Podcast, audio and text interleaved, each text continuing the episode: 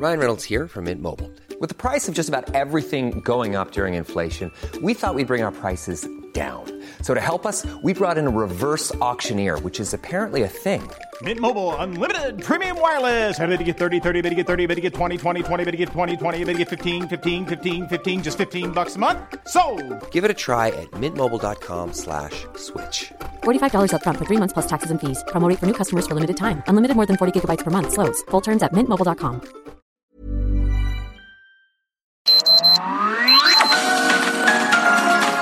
Heraldo Media Group presenta Sergio Sarmiento y Lupita Juárez.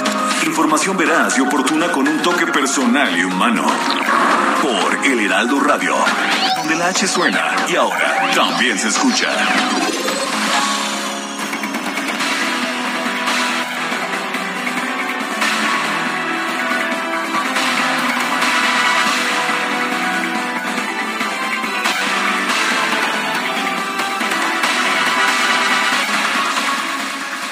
Hasta 40 años por tentativa de feminicidio. El Pleno de la Cámara de Diputados aprobó cambios a la ley para establecer el delito de feminicidio en grado de tentativa y así permitir la prisión preventiva oficiosa de los responsables. Este dictamen reforma diversas disposiciones del Código Nacional de Procedimientos Penales, de la Ley Nacional de Ejecución Penal y del Código Penal Federal en materia del feminicidio en grado de tentativa. Se avaló ahora sí con apoyo de distintos partidos políticos de oposición y del gobierno con 453 votos a favor y 24 abstenciones. Las abstenciones fueron de los diputados de Movimiento Ciudadano. No hubo votos en contra. La iniciativa se ha enviado al Senado de la República. Este documento establece causales de procedencia del feminicidio en grado de tentativa con penas que van entre 30 y 40 años de prisión, además de estipular prisión preventiva oficiosa para todos estos casos. Se añade que las personas sentenciadas por los delitos de feminicidio eh, o en el caso de tentativa punible no podrán buscar la libertad condicional ni la libertad anticipada. Tampoco procederá la sustitución de la pena por delitos en materia de feminicidio consumado o en grado de tentativa punible. El Pleno de la Cámara de Diputados aprobó modificar el dictamen para dejar solo el término feminicidio y eliminar la palabra consumado también para agregar el concepto de en grado de tentativa punible.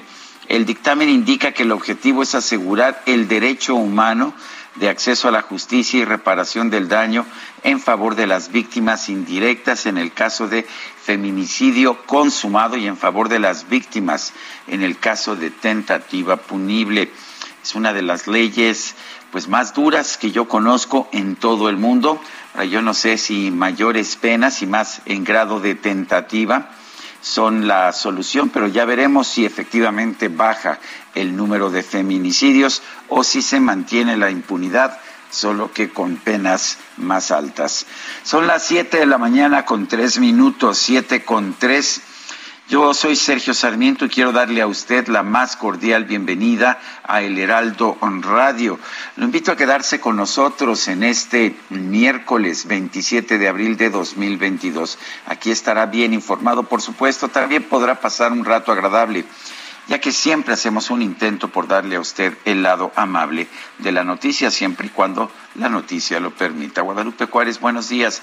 ¿Qué nos tienes esta mañana? Hola, ¿qué tal? Qué gusto saludarte, Sergio Sarmiento. Buenos días para ti, amigos. Muy buenos días, bienvenidos, como siempre. Qué gusto que ya estén con nosotros arrancando la mañana.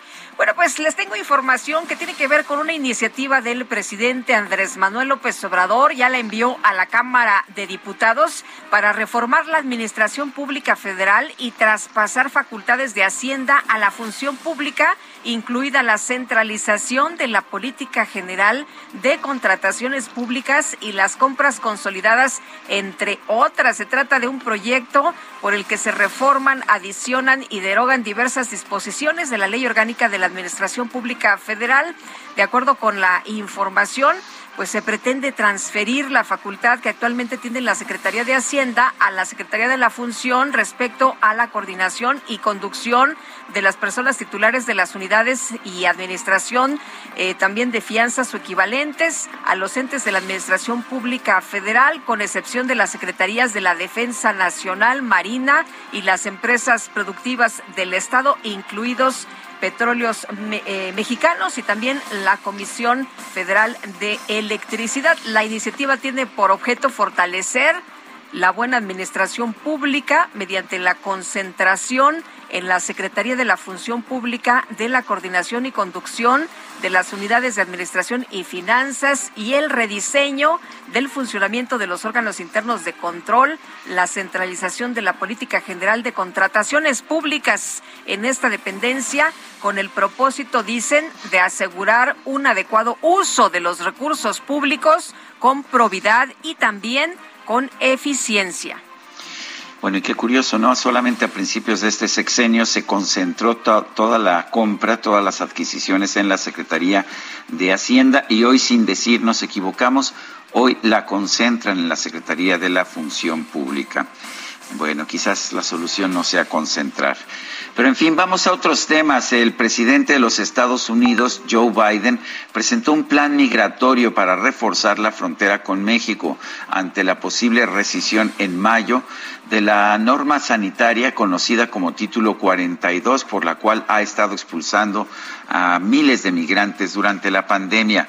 La Casa Blanca lanzó esta iniciativa migratoria de seis puntos, pese a que el lunes un juez federal de Luisiana anunció que va a bloquear la decisión del gobierno de acabar el próximo 23 de mayo con el Título 42. Este título es una medida amparada en la pandemia que impusieron los Centros para el Control y Prevención de Enfermedades en 2020 durante el mandato de Donald Trump y que ha continuado bajo Biden. Funcionarios de la Casa Blanca indicaron este martes en una llamada con periodistas que pese a que no tiene ningún sentido y están en desacuerdo con la decisión del juez de Luisiana, el gobierno cumplirá con la orden del magistrado cuando sea expedida. Son las siete, las siete de la mañana con seis minutos.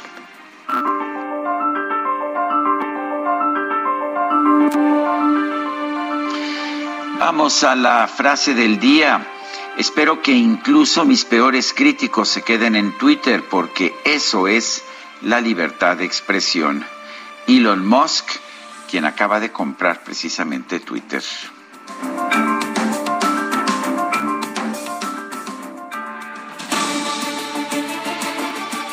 Y las preguntas, ayer preguntamos, ¿usted piensa que Trump dobló a AMLO para que aceptara el uso de tropas para detener a inmigrantes?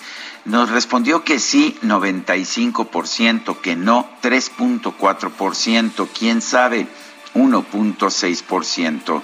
En, uh, bueno, ayer recibimos 15.035 participaciones. La que sigue, por favor. Claro que sí, mi queridísimo DJ Kike. Esta mañana ya coloqué la siguiente pregunta en mi cuenta personal de Twitter arroba Sergio Sarmiento. La pregunta es la siguiente. ¿Deben darse embajadas a los gobernadores del PRI en estados en que gane Morena? Nos dice que sí, 6.3%, que no, 89.2%, no sabemos. 4.4%. En 34 minutos hemos recibido 726 participaciones. Las destacadas de El Heraldo de México. Y ya está con nosotros aquí en la cabina Itzel González. Itzel, ¿cómo te va? Muy buenos días. Muy buenos días, Lupita, Sergio, queridas, queridos destacalovers. Ya es miércoles, mitad de semana. ¿Y qué festejamos hoy? Híjole, Hoy, no andamos. ¿Qué, inventaste pues hoy? Pues mitad de semana. Mitad de semana, muy bien. Casi viernes, porque mañana hay festival y el viernes no hay clases. Así que estamos a un brinquito. empezamos desde hoy. ¿Te parece bien? el descanso, de las vacaciones de las vacaciones, como le llamamos aquí en la producción. Sergio Lupita, amigos, muchísima información que se publica esta mañana en el Heraldo de México. Así que comenzamos con las destacadas. En primera plana, cumbre judicial, Saldívar critica justicia selectiva para el ministro presidente de la Corte, obtener la protección de un tribunal para los más pobres, marginados y discriminados, solo existe en el papel. País, criptomonedas, Bitcoin a regulación. El coordinador del PRD, Miguel Ángel Mancera, organizó un foro para comentar una iniciativa para regular las criptomonedas en México, pues dijo ya superó a sistemas de pago convencionales. Ciudad de México, Sheinbaum y López Obrador hacen visita express a la Capilla Sixtina. Con una comitiva recorrieron la réplica del Zócalo en solo 10 minutos estados Tlaxcala implementarán IMSS Bienestar. La entidad firmó un convenio con el Instituto para mejorar la salud. Orbe, contagio. Kamala Harris positiva a COVID-19. La vicepresidenta de Estados Unidos dio positivo ayer a las pruebas de detección. Meta Fútbol renuevan dos años. La Liga MX firma con BBVA hasta 2024 para apoyar el balompié nacional de las categorías. Y finalmente, en mercados, hipotecas, inflación se come interés de créditos. Expertos destacaron un impacto en las deducciones aplicadas en la declaración. Lupita, Sergio, amigos, hasta aquí las destacadas del Heraldo. Feliz miércoles. Igualmente, Itzel, muchas gracias. Buenos días. Son las 7 de la mañana con 10 minutos de este miércoles 27 de abril de 2022. Vamos a un resumen de la información más importante. Con 64 votos a favor, 44 en contra y dos abstenciones, el Pleno del Senado aprobó el nombramiento del exgobernador de Campeche, Carlos Miguel Aiza González, como embajador de México en República Dominicana.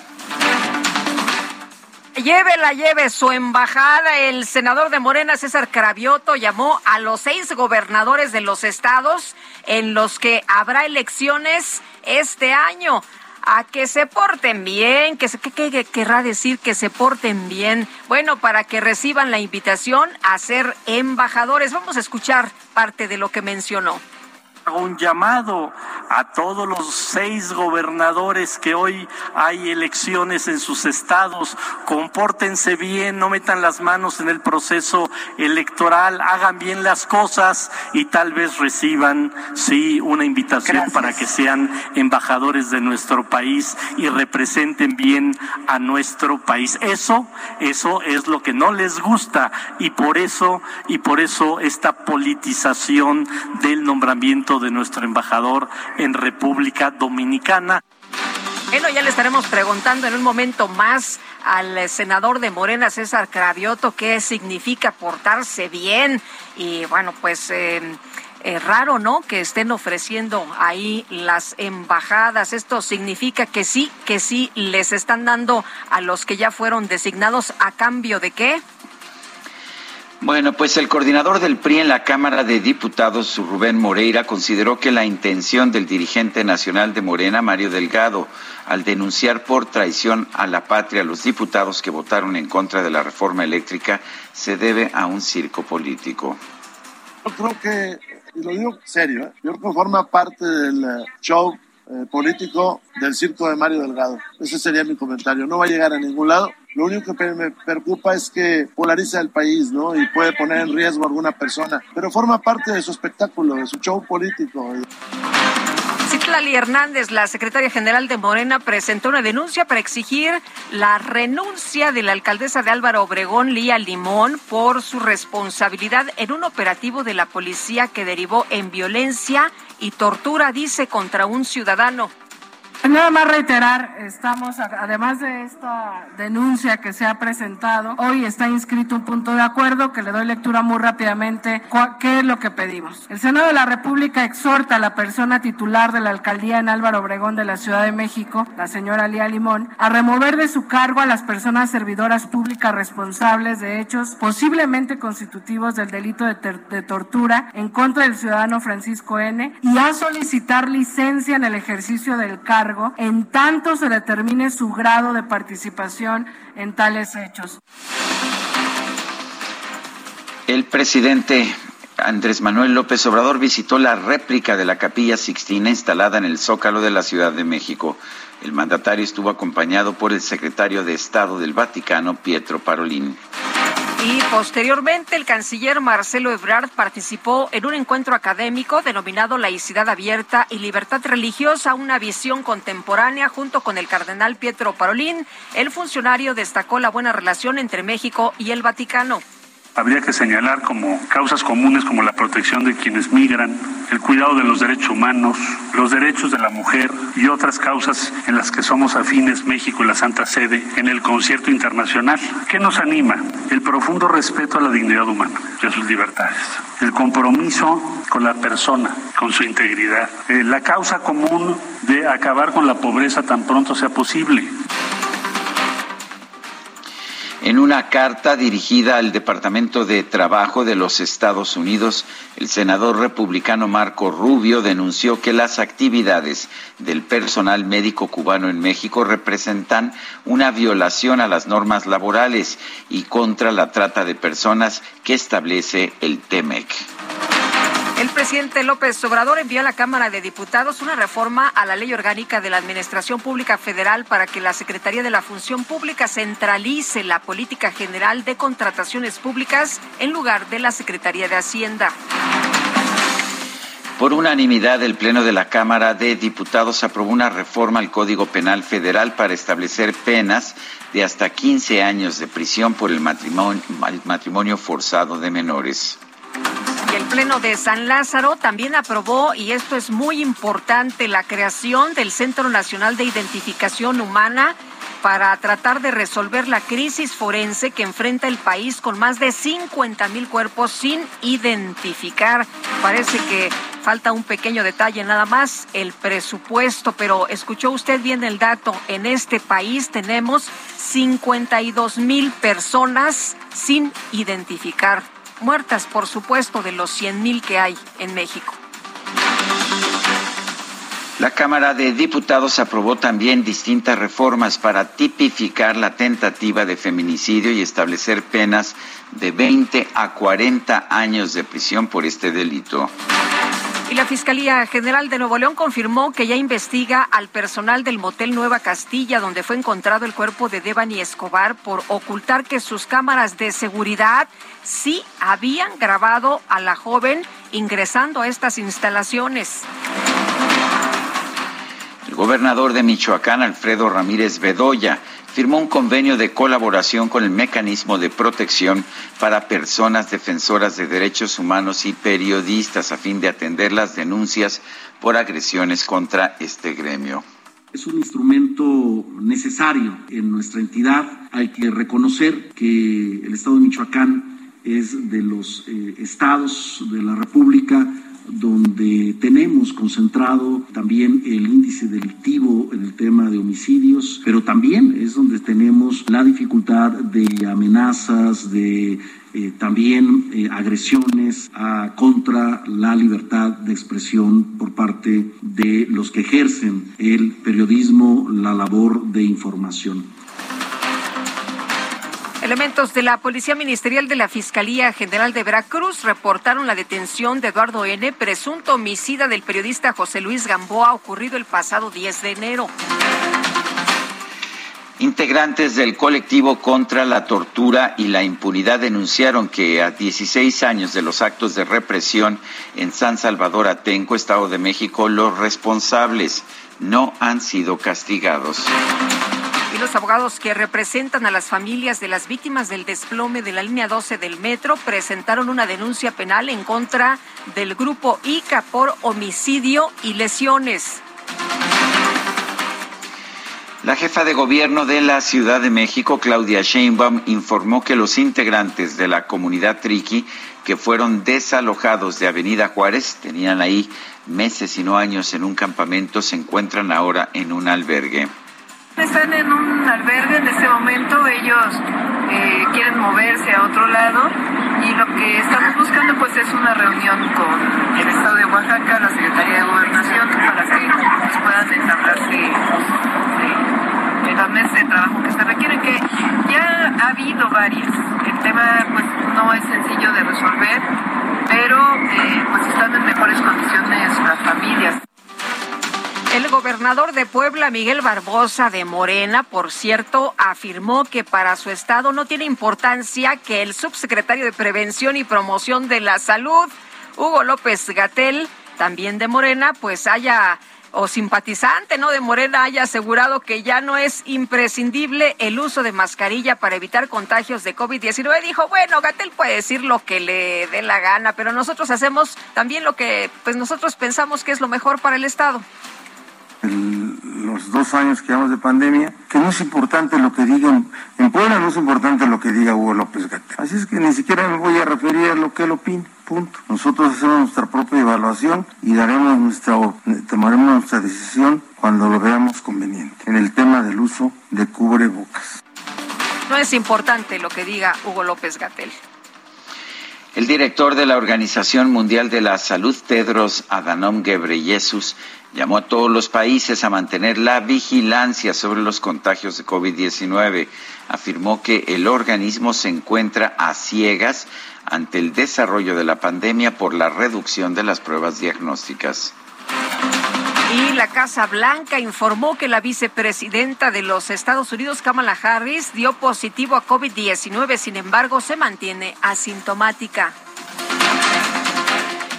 El Departamento de Seguridad de la Unión Americana reconoció que ante el levantamiento de la política del título 42 se espera un incremento sustancial en la llegada de migrantes indocumentados para finales de mayo. El secretario de la Defensa de los Estados Unidos, Lloyd Austin, anunció la conformación de un grupo de contacto integrado por más de 40 países aliados para evaluar mensualmente la situación de Ucrania ante la invasión rusa. El presidente de Rusia, Vladimir Putin, sostuvo un encuentro con el secretario general de la ONU, Antonio Guterres. El mandatario aseguró que aún confía en la posibilidad de alcanzar acuerdos diplomáticos con Ucrania. Y el presidente de Ucrania, Volodymyr Zelensky, acusó a Moscú de poner al mundo al borde de una catástrofe al ocupar la planta nuclear de Chernóbil. Las autoridades de Polonia y Bulgaria informaron que la empresa energética rusa Gazprom confirmó la interrupción del suministro de gas a sus territorios. Los gobiernos de España y Portugal alcanzaron un acuerdo con la Comisión Europea para fijar un precio de referencia del gas a fin de, reducir las facturas de la electricidad. Y en la información deportiva, el Manchester City derrotó cuatro goles a tres al Real Madrid en el juego de ida de la semifinal de la UEFA Champions League.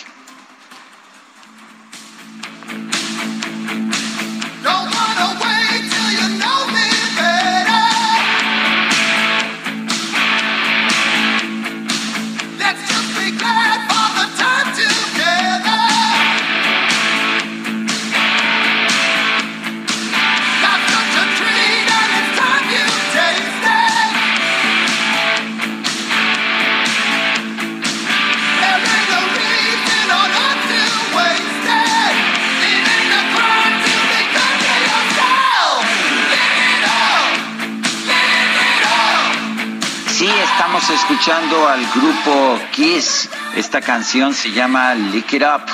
Y bueno, estamos escuchando este grupo porque hoy es cumpleaños de Ace Frehley, el guitarrista de esta banda, es uno de los miembros fundadores del grupo Kiss. Él inventó el personaje del, del Spaceman, el Space Ace y bueno, eh, tocó con el grupo desde que este se inició en 1973 hasta que él dejó el grupo en 1982. Después de dejar el grupo, ha tenido una carrera en solitario. Sin embargo, en 1996 se reunió con Kiss para una gira internacional que tuvo un gran éxito.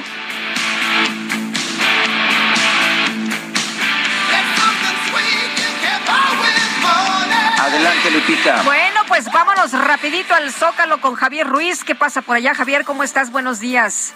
Hola Lupita, Sergio, ¿qué tal? Excelente mañana. Tenemos información del Zócalo y es que ya tenemos presencia de manifestantes, son aproximadamente 150 personas, todos ellos pertenecientes a Puebla, justamente trabajan en caminos y puentes eh, federales, están exigiendo que sean reinstalados, muchos de ellos pues ya no les renovaron el contrato y es por ello que se están manifestando aquí en el Zócalo de la ciudad. Hay que evitar pues principalmente la avenida 20 de noviembre, utilizar como alternativa el eje central Lázaro Cárdenas, porque tendremos por la circulación. Se espera que marchen también este grupo de trabajadores, sin embargo, pues no, no nos han mencionado hacia qué punto, así que no está de más facilitar al menos todo el perímetro del Zócalo de la ciudad. De momento, Lupita Sergio, un reporte que tenemos. Buenos días. Hasta luego, buenos días. 7 con 24, vamos a una pausa y regresamos.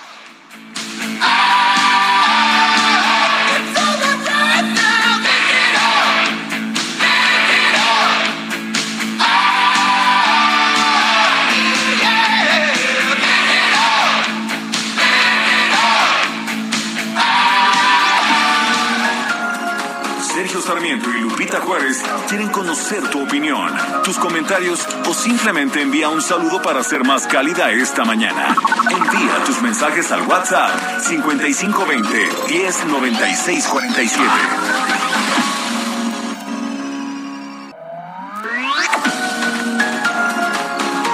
Continuamos con Sergio Sarmiento y Lupita Juárez por El Heraldo Radio. En Soriana encuentras la mayor calidad. Aprovecha que el pollo entero fresco está a 37.90 el kilo o la carne molida de res 80-20 a 86.90 el kilo. Sí, a solo 86.90 el kilo. Soriana, la de todos los mexicanos. Solo 26 y 27 de abril. Aplican restricciones. Válido en Hiper y Super. Un día como hoy de 1997 falleció Gabriel Figueroa. Fue un director de fotografía mexicano importante de la época del oro del cine mexicano. En 1946, en el Festival Internacional de Cine de Cannes, ganó en la categoría Mejor Fotografía por el filme María Candelaria. Un año después, en el Festival Internacional de Cine de Venecia, ganó en la categoría Mejor Fotografía por la película La Perla. Y en 1949 ganó el premio Osella a la Mejor Fotografía por La Malquerida. En 1950 realizó la fotografía de Los Olvidados de Luis Buñuel. Fue candidato al premio Oscar a la mejor fotografía por La Noche de la Iguana en 1964. Fue fundador junto con Mario Moreno Cantinflas y Jorge Negrete del Sindicato de Trabajadores de la Producción Cinematográfica de la República Mexicana y fue ganador del Premio Nacional de Bellas Artes en 1971. Lo mejor de México está en Soriana. Aprovecha que el tomate guaje está a 8.80 el kilo y la uva roja globo o la uva roja sin semilla a 47.80 el kilo. Sí, a solo 47.80 el kilo. Martes y miércoles del campo de Soriana. Solo 26 y 27 de abril. Aplican restricciones. Válido en Hiper y Super.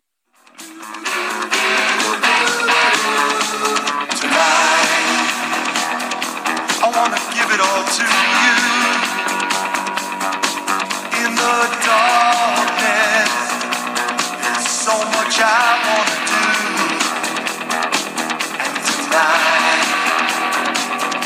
I wanna lay it at your feet. 'Cause girl, I was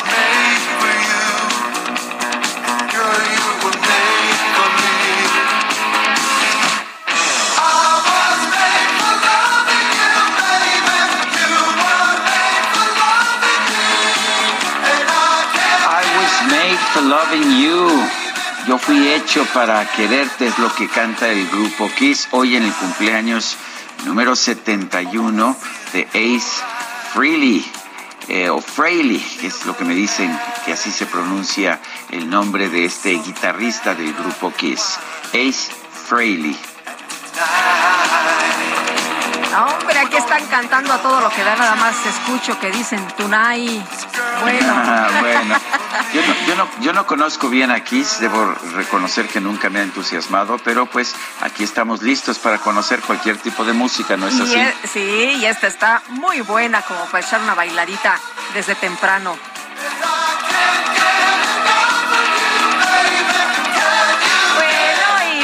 Vámonos con las llamadas. Javier Cruz nos dice, buenos días, Lupita y Sergio, es indudable que López Obrador y la 4T están haciendo historia como el gobierno más corrupto en la historia de México.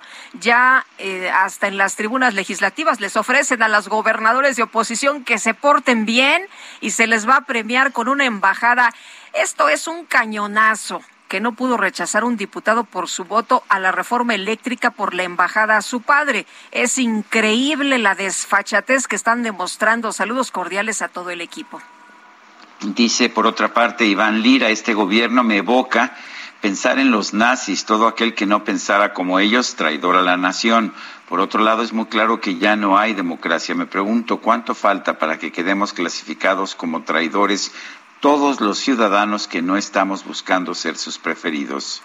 Dicen que hoy se discute y vota en el Congreso el controvertido horario de verano. Parece que la tendencia es que desaparezca. Maravilloso. Yo voto por su eliminación, que desde 1996 ha sido una auténtica monserga. ¿Vosotros qué opináis? Saludos, es lo que nos dice Fernando. Fernando Nava. A mí no me gusta este horario, yo prefiero el otro, la verdad, y se ha demostrado pues que no hay tal ahorro, ¿no? No, yo prefiero que no haya cambios, eh, simple y sencillamente, y creo que lo lógico es tener el ahorro de la, eh, tener el horario de la luz natural de nuestro uso horario aquí en la Ciudad de México. Yo estaría a favor de eliminar el cambio de horario. Son las siete con treinta y cinco. Morena chocó con la oposición por el nombramiento del exgobernador de Campeche, Carlos Miguel Aiza González, como embajador de México en la República Dominicana. Misael Zavala nos tiene el reporte. Adelante, Misael. Buenos días, Sergio. Buenos días, Lupita. Efectivamente, Sergio, pues un duro choque se registró ayer en el Pleno del Senado de la República, ya que Morena y aliados eh, pues discutieron duro y fuerte contra la oposición por el nombramiento del priista y ex gobernador de Campeche, Carlos Miguel Aiza González, como embajador de México en la República Dominicana.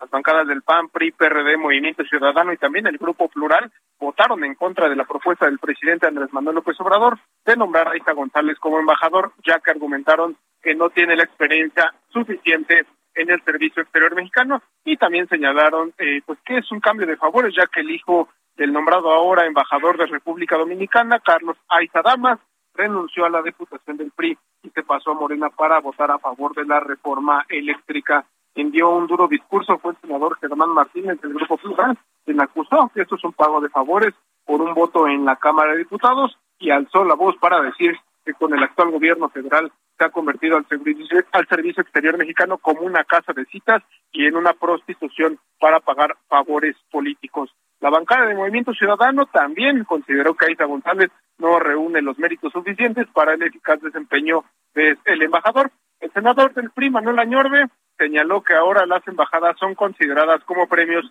y también ratificaciones ilegales para aquellos priistas que ayudaron a Morena en las elecciones pasadas. En respuesta, eh, el senador morenista César Cravioto afirmó que el PRI vota en contra del embajador por los berrinches de Alejandro Moreno Cárdenas, líder nacional del tricolor, y bueno, pues hasta ofreció cargos, eh, senador Cravioto, a los gobernadores que se porten bien en las elecciones. Sin embargo, también el coordinador de Morena en el Senado, Ricardo Monreal, pues subió a tribuna para defender el nombramiento, ya que aseguró que pues cumple con todos los requisitos de ley y pues eh, dijo y calificó que esto es meramente un tema político y no jurídico, ya que pues cumple con los cinco requisitos que son de ley para ser nombrado como eh, como como embajador. Al final, eh, Sergio Lupita, pues el embajador fue ratificado e incluso pues ya asumió, incluso ya eh, rindió protesta como embajador. Fueron 64 votos a favor de Morena y aliados por 44 eh, votos en contra y dos abstenciones de la oposición. Hasta aquí la información, Sergio Lupita.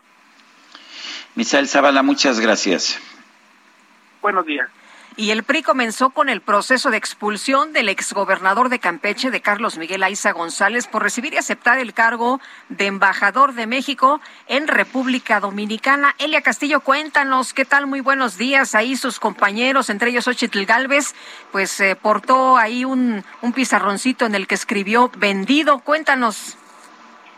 Buenas tardes, muy Perdón, muy buenos días, Lupita Sergio, los saludo con gusto. Bueno, pues luego justamente de esta ratificación por parte del Senado de la República, la Comisión Nacional de Justicia Partidaria del Comité Ejecutivo Nacional del PRI recibió la solicitud para expulsar del partido al exgobernador de Campeche, Carlos Miguel Aiza González, justamente por recibir y aceptar este cargo de embajador de México en República Dominicana que pues le otorgó el gobierno del presidente Andrés Manuel López Obrador a través de una tarjeta informativa el revolucionario institucional refirió que el exmandatario estatal aceptó un nombramiento en la administración pública federal por ello, eh, pues esta instancia partidista, en cumplimiento a lo dispuesto en los estatutos del PRI, resolverá en los próximos días esta solicitud.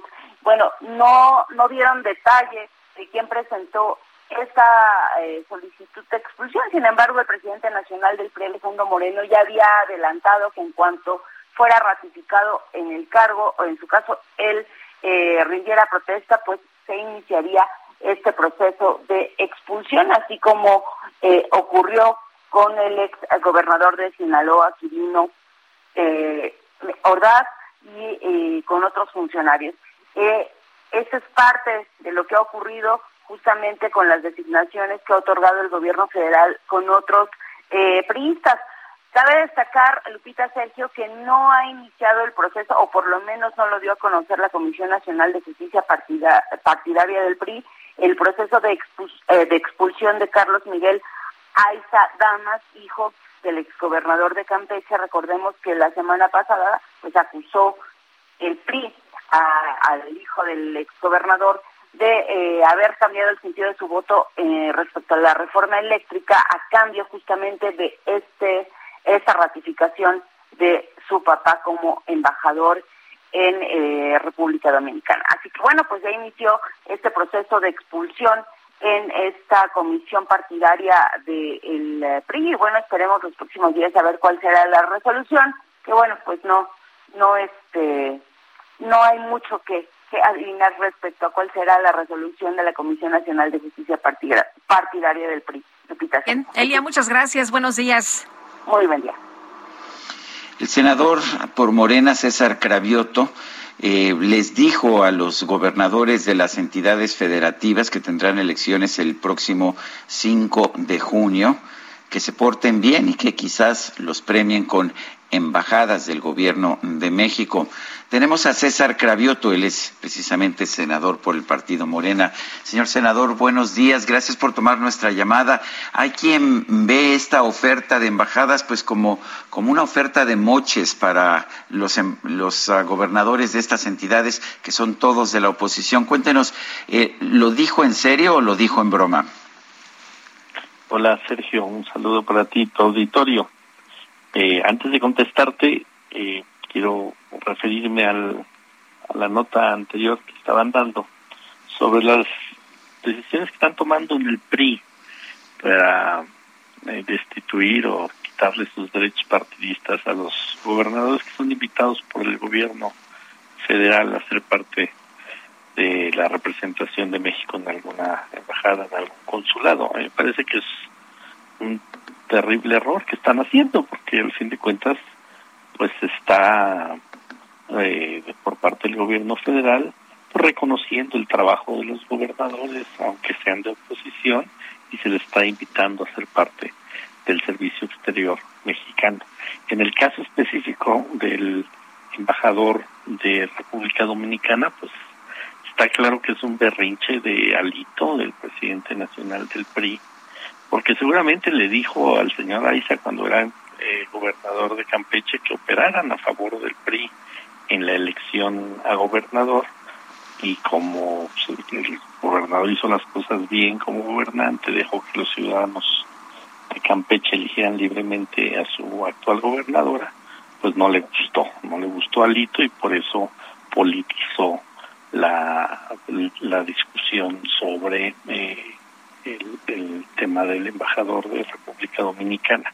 Respecto a mi intervención de ayer, justamente en la tribuna, yo lo que dije es que eh, que la, los eh, gobernadores que tengan un buen desempeño, que no metan las manos en el proceso electoral, que hagan bien las cosas, bueno, pues tal vez reciban alguna invitación. Yo creo que es importante que ahora se reconozca a los gobernadores que no metan las manos en los procesos electorales. Antes se premiaba a los gobernadores que hacían fraude electoral.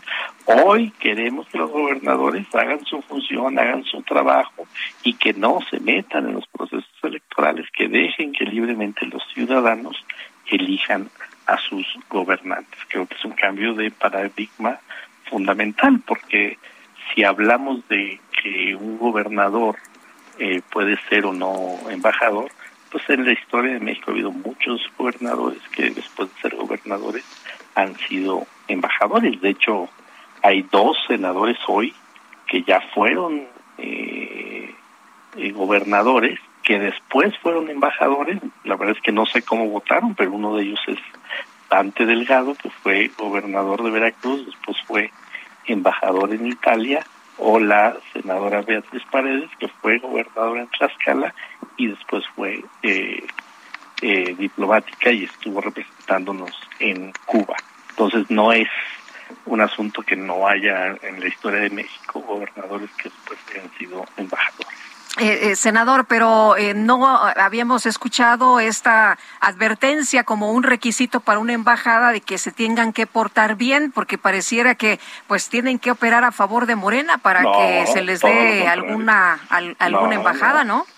No, comportarse bien justamente es que no se metan, porque porque mi declaración o de mi intervención allí en la tribuna fue no metan las manos en el proceso electoral, eso fue textualmente lo que dije, hagan bien las cosas en su estado, esos son, esos son los planteamientos que hice. O sea, que se comporten bien, todo lo contrario a lo que estás tú comentando, Lupita, que se comporten bien, que no, no operen a favor de ningún partido, que dejen que los ciudadanos elijan libremente a sus gobernantes, porque, insisto, venimos de una cultura poco democrática en el país, donde los gobernadores hacen y deshacen electoralmente y presionan a los ciudadanos, etcétera. Un gobernante que no lo haga, pues debe ser reconocido, por supuesto, pero no que opere a favor de un partido, pero no se meta en el proceso electoral, o sea, que haga las cosas como las tiene que hacer, simplemente gobernar. ¿Cómo se, cómo se comprobaría? ¿Cómo se ¿Perdón? comprobaría que se portan bien con un triunfo de Morena? No, no, no, porque mira, el, el año pasado Morena ganó 13 gobernaturas y no es que los 13 gobernadores que salieron donde ganó Morena todos son embajadores, por supuesto que no. O sea, también es importante que hagan su labor como gobernantes y que respeten los procesos electorales. Eso es muy importante, que haya democracia en este país. Eh, senador, eh, ayer Germán Martínez, también del Grupo Parlamentario Plural, decía que el Servicio Exterior Mexicano no se puede convertir en una casa de citas para pagar favores políticos. ¿Qué dice usted de estas declaraciones? No, que eso, que no son favores políticos, que en algunos casos lo que ha hecho el gobierno federal es invitar a gobernadores que se desempeñaron bien en su cargo como gobernadores, que demostraron ser demócratas y que pueden aportar al servicio exterior mexicano. Insisto, que no sean hipócritas, porque él fue dirigente nacional del PAN y cuando el PAN gobernó este país hubo muchos eh, gobernadores que después fueron embajadores. O sea, no el- es que no haya de- de Car- antecedente. En el no es caso que de no haya Carlos, antecedente en este país. en el caso de Carlos Miguel Aiza González, que fue ratificado como embajador, ¿esto no fue producto de un pago de, de favores? No, ¿Un, fíjate un que voto por una embajada? no, fíjate que el senador Vasconcelos, presidente de la Comisión de Relaciones Exteriores, antier, que fue la discusión en comisiones, explicó el proceso y el proceso que llevó a la ratificación ayer del señor Aiza como embajador en República Dominicana empezó en, en enero. En enero inició el proceso. Es un proceso que viene primero de Relaciones Exteriores, pasa por Presidencia de la República, llega al Senado de la República, se discute en comisiones y después se aprueba en el Pleno, que fue lo que ocurrió ayer. Entonces no tiene nada que ver con la decisión patriótica de su hijo como diputado federal de votar a favor de la reforma eléctrica. Yo creo que fue al revés. El hijo estaba esperando la definición del PRI. Si el PRI hubiera definido votar a favor de la reforma eléctrica, pues él hubiera ido con ese mismo grupo parlamentario, ¿no? Se salió de ese grupo parlamentario porque de manera eh, traidora a la patria, los priistas decidieron votar en contra de la reforma eléctrica. Entonces él dice, no, pues yo, yo sí quería votar a favor de la reforma eléctrica y no en contra de la reforma eléctrica. Más bien los que traicionaron fueron los porque no otro tipo de interés. Pues, senador César Cravioto, yo quiero agradecerle que haya tomado nuestra llamada esta mañana. No, gracias a ustedes siempre por estar pendiente de lo que hacemos en el Senado y por siempre abrir los micrófonos a, no- a nuestra a mi voz. Gracias, senador. Muy buenos días. Bueno, y vámonos ahora con información de Jorge Almaquio. El presidente López Obrador envió a la Cámara de Diputados su iniciativa de reforma para transferir de la Secretaría de Hacienda a la Secretaría de la Función Pública la coordinación y conducción de unidades administrativas y finanzas de los entes de la Administración Pública Federal. Jorge Almaquio dicen que quieren ser más eficientes. Cuéntanos. Gracias, Sergio Lupita, amigos. Así es, el presidente Andrés Manuel López Obrador envió a la Cámara de Diputados una iniciativa en la que transfiere facultades de la Secretaría de Hacienda y Crédito Público a la Secretaría de la Función Pública. Las reformas a la Ley Orgánica de la Administración Pública Federal buscan combatir la corrupción, reducir gastos y eficientar las labores al evitar la duplicación de funciones y tareas para consolidar la autoridad republicana. De esta manera, la función pública concentraría la coordinación y conducción de las unidades de administración y finanzas, el rediseño del funcionamiento de los órganos de control interno y la centralización de la política general de contrataciones públicas con el propósito de asegurar un adecuado uso de los recursos. Quedan exentos de las disposiciones la Secretaría de la Defensa Nacional, la Secretaría de Marina y Empresas Productivas del Estado como Petróleo Mexicanos y la Comisión Federal de Electricidad. La propuesta prevé el rediseño en la organización y funcionamiento de los órganos internos para la reducción de estructuras y la redistribución de funciones, así como generar ahorros y cubrir con los elementos mínimos indispensables las necesidades en la vigilancia, control y evaluación de la gestión pública y la aplicación del régimen de responsabilidades administrativas. El documento publicado en la Gaceta Parlamentaria de la Cámara de Diputados señala que el rediseño contribuirá a la unificación de criterios en el control interno y evaluación de la gestión pública, en la fiscalización del ejercicio del gasto público y en la prevención, detección y, en su caso, sanción administrativa de actos de particulares vinculados con faltas graves. Respecto a compras consolidadas, la iniciativa del Ejecutivo Federal propone que la función pública esté facultada para consolidar las contrataciones de bienes y servicios de la Administración Pública Federal cuando de esa consolidación se deriven beneficios y ahorros para las finanzas públicas. Sergio Lupita, amigos, el reporte que les tengo. Gracias. Jorge. Bueno, y en otros temas ya se lo habíamos adelantado, la Cámara de Diputados aprobó reformas a la Ley General en materia de desaparición forzada de personas y del Sistema Nacional de Búsqueda de Personas, con las cuales se ha creado el Centro Nacional de Identificación Humana. En esta ocasión, la Cámara de Diputados votó pues de manera unánime 489 votos a favor, cero en contra y cero abstenciones. De esta manera avanzó esta iniciativa del presidente Andrés Manuel López Obrador, que sufrió algunas modificaciones en la Comisión de Derechos Humanos. La propuesta, aprobada previamente en Comisiones Unidas de Derechos Humanos y Justicia, eh, con modificaciones a la iniciativa del mandatario, estará adscrito, estará adscrita esta nueva unidad a la Comisión Nacional de Búsqueda de Personas como una unidad administrativa con independencia técnico-científica.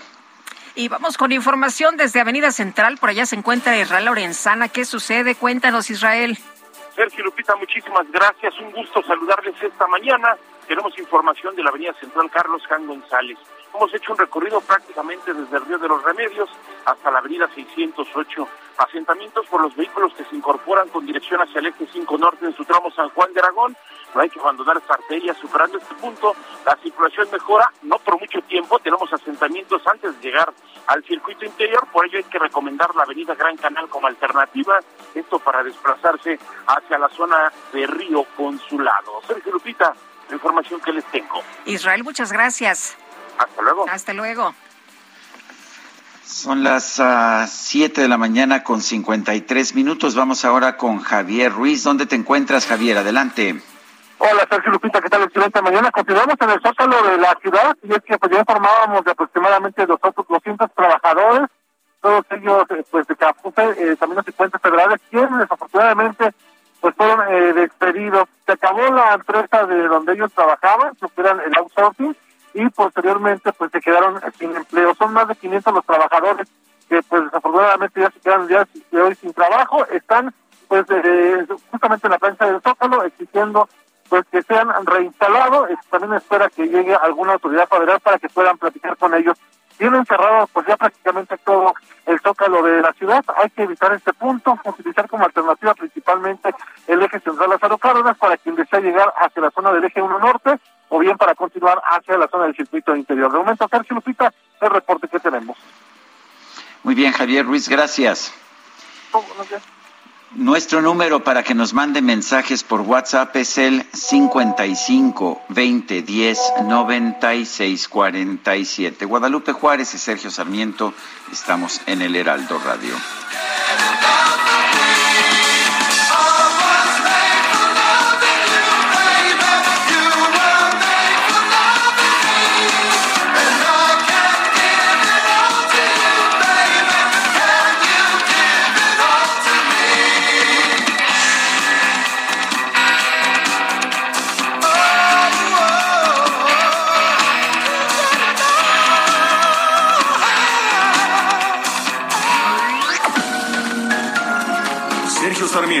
Lupita Juárez quieren conocer tu opinión, tus comentarios o simplemente envía un saludo para ser más cálida esta mañana.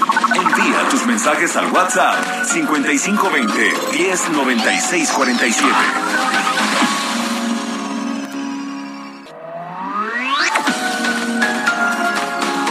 Continuamos con Sergio Sarmiento y Lupita Juárez por El Heraldo Radio.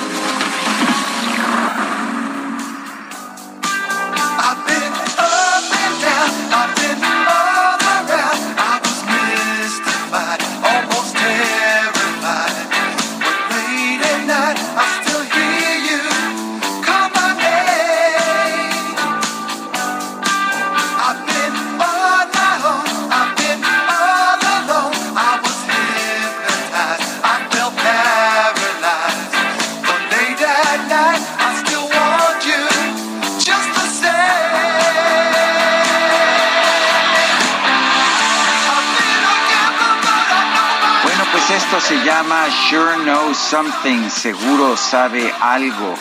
Estamos escuchando música del grupo Kiss en el cumpleaños del guitarrista Ace Frehley.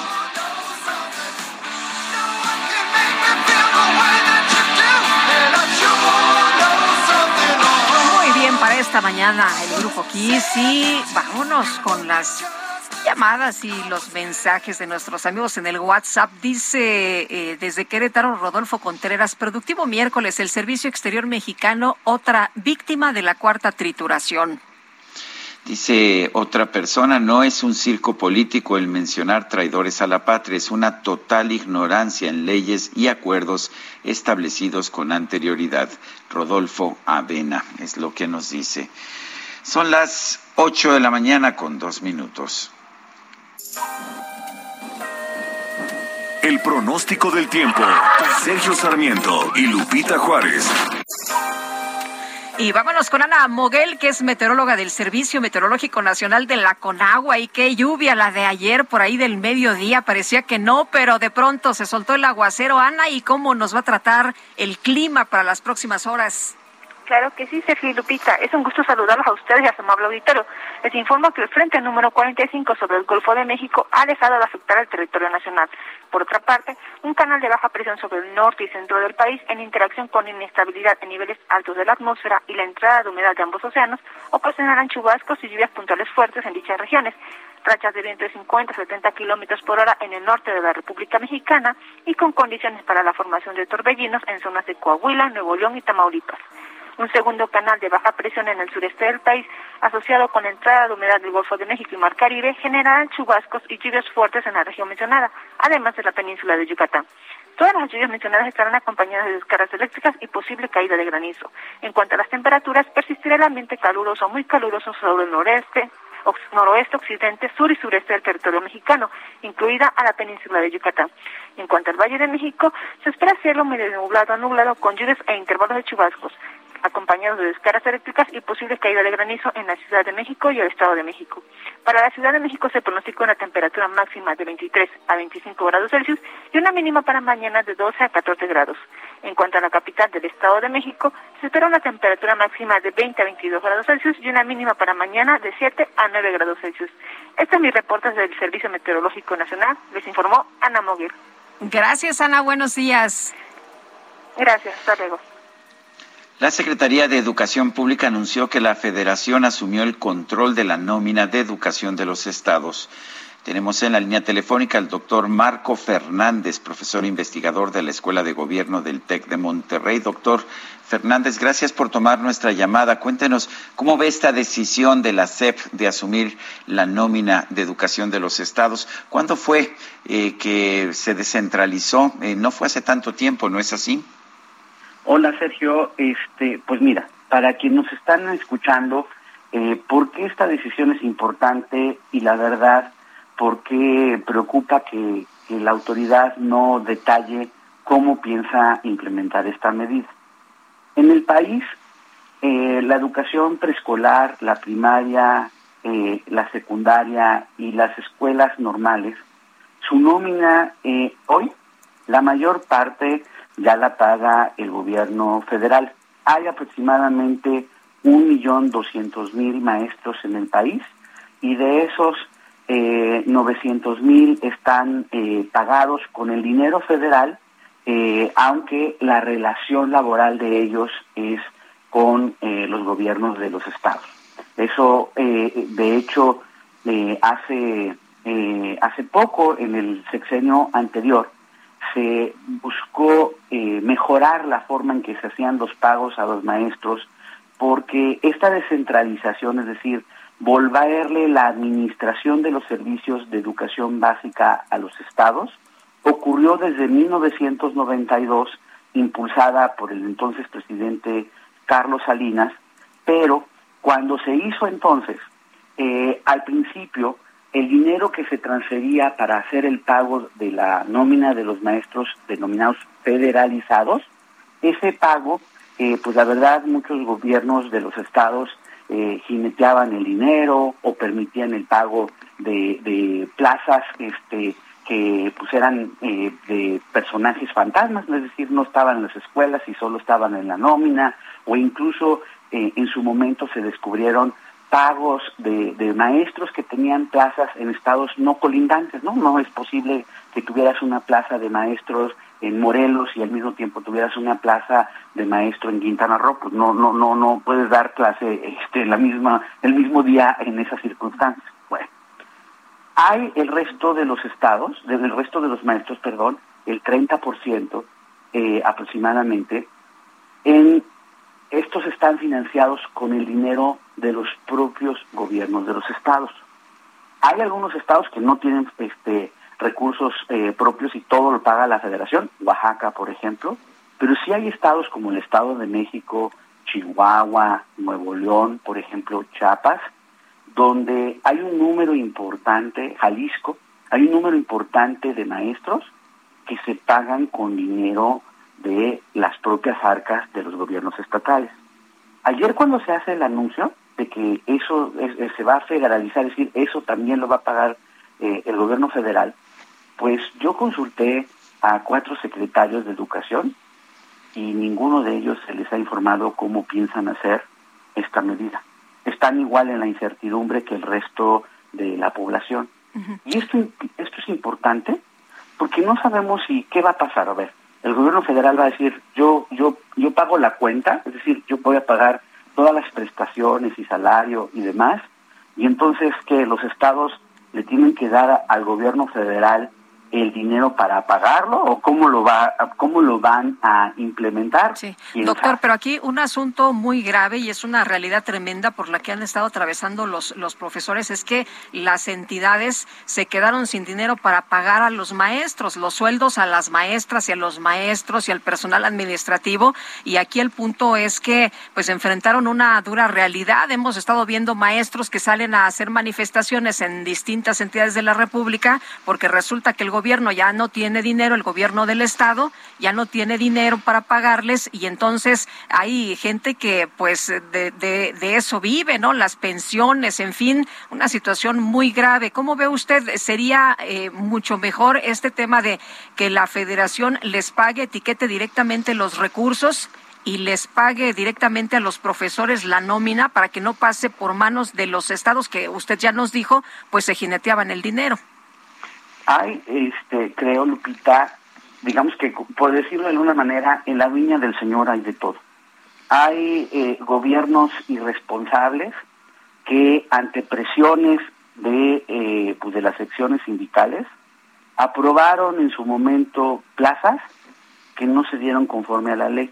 Michoacán es el, el ejemplo más emblemático de esto la presión de la sección 18 con manifestaciones y demás siempre terminaba siendo apagada a partir de aprobar plazas y pues no hay presupuesto que alcance, ¿verdad? Porque en esas circunstancias eh, pues terminaron minándose los recursos eh, de los propios estados.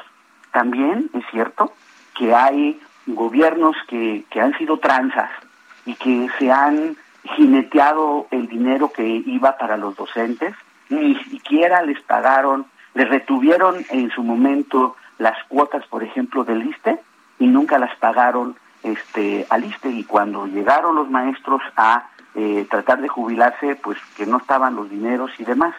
Tenemos un problema serio en donde no estamos hablando de un número pequeño, estamos hablando de 300 mil maestros. Pues sí, y, donde... y, lo peor del caso es que les dicen, no hay dinero y háganle como puedan, y es gente ya mayor, 70, 75 años. Exactamente, y ahí es donde, donde no queda claro cómo va a ser la solución. Es decir, eh, más allá del tuit del gobierno, se nos olvida que desde hace dos años y medio, el presidente dijo que se federalizaba la nómina de Michoacán y no pasó nada. El anuncio no fue seguido de ninguna acción. Por eso seguimos viendo protestas en Michoacán y demás por falta de pago. Entonces, ni siquiera han dicho, y esto es importante, Sergio Lupita, para cuando hablen con las autoridades, por ejemplo, de Hacienda, ¿a cuánto asciende este eh, esta federalización? ¿Cuánto le va a costar al país? En los estados ya se pusieron de acuerdo. Ellos dijeron, vamos, este, yo ya hablé con cuatro secretarios de estados, incluyendo uno de del gobierno de Morena. Y nadie sabe nada de nada. Se enteraron, al igual que el resto de nosotros, como ayer, cuando estaba diciendo el presidente, en qué consiste, cómo se va a hacer, va, les van a pedir, insisto, el dinero que sí viene de los propios estados para que se lo manden a la federación, quién sabe. Y esta, quién sabe, sí genera una incertidumbre mayúscula, porque sí es un problema serio de la administración de los recursos públicos destinados, en este caso, al pago de lo que tendría que ser uno de los elementos esenciales de la educación, que son los docentes, y que sí hay un sector muy importante que no se vale que estén en la incertidumbre por estos malos manejos, pero también hay otro sector, y si vamos a hablar ya la fotografía completa, pues que pues, consiguieron la plaza a la mala, y que muchos de ellos, ya lo probó en su momento la Auditoría Superior de la Federación, están en la nómina pero no están en el aula. Pues yo quiero agradecerte, Marco Fernández, profesor investigador de la Escuela de Gobierno del TEC de Monterrey, el haber conversado con nosotros. Gracias, Sergio y Lupita, como siempre, muy buen día. Gracias, hasta luego. Son las 8 de la mañana con 12 minutos. El Químico Guerra con Sergio Sarmiento y Lupita Juárez.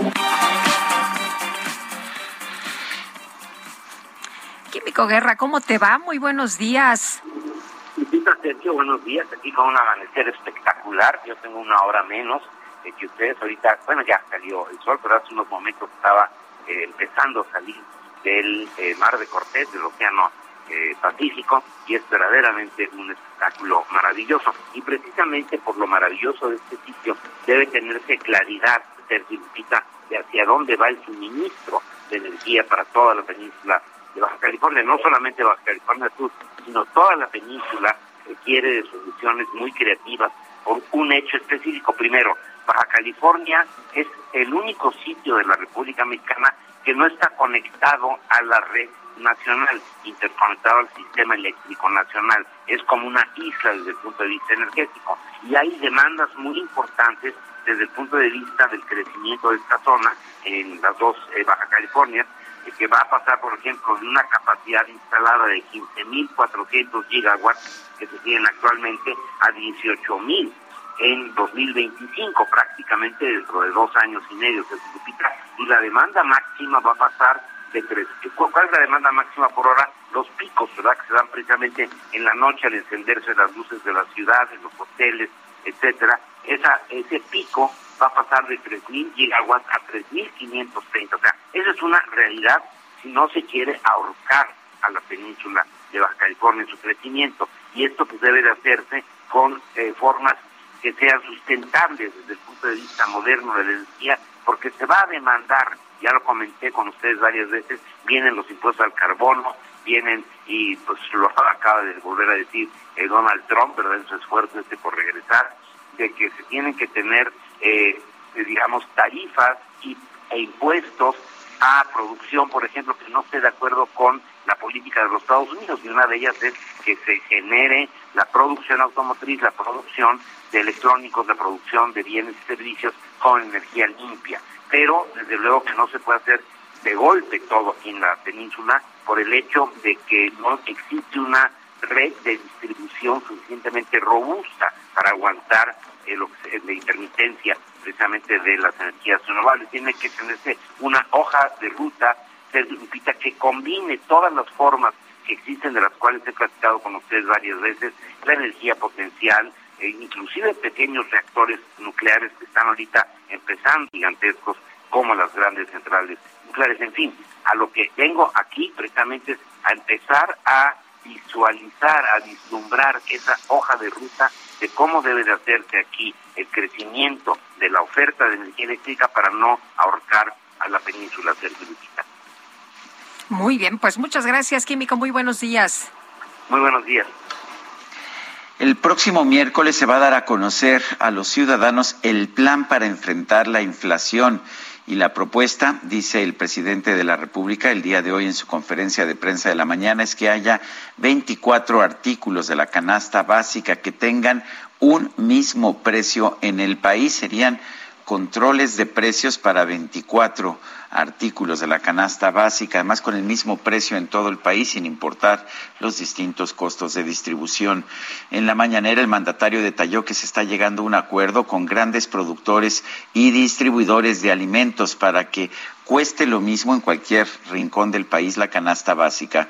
Vamos a garantizar precios justos de los básicos. Estamos llegando a un acuerdo con grandes productores y distribuidores. Casi todos están aceptando. Les estamos proponiendo un precio parejo de una canasta básica. Dijo que se está trabajando al interior del gobierno para concretar este acuerdo para enfrentar el problema de la carestía. El plan, dijo, propone el impulso de las actividades productivas como la siembra de alimentos. Hizo un llamado a los campesinos del país para que siembren maíz y frijol, es decir, los alimentos básicos. Para el mandatario se enfrenta la inflación con el autoconsumo. Si se es autosuficiente, se saldrá de esta problemática. Si somos autosuficientes en alimentos, vamos de gane, dijo. No es lo mismo comprarlo que tenerlo. Hay que sembrar todo lo que se pueda para el autoconsumo y esto va acompañado de los apoyos que llegan de manera directa. Por ello, dijo, el acuerdo es que se pueda comprar en el mismo precio en todo el país, un precio justo, y se están definiendo ya los 24 productos básicos para que la gente humilde no padezca. Esto es lo que ha dicho esta mañana el presidente de la República, Andrés Manuel López Obrador.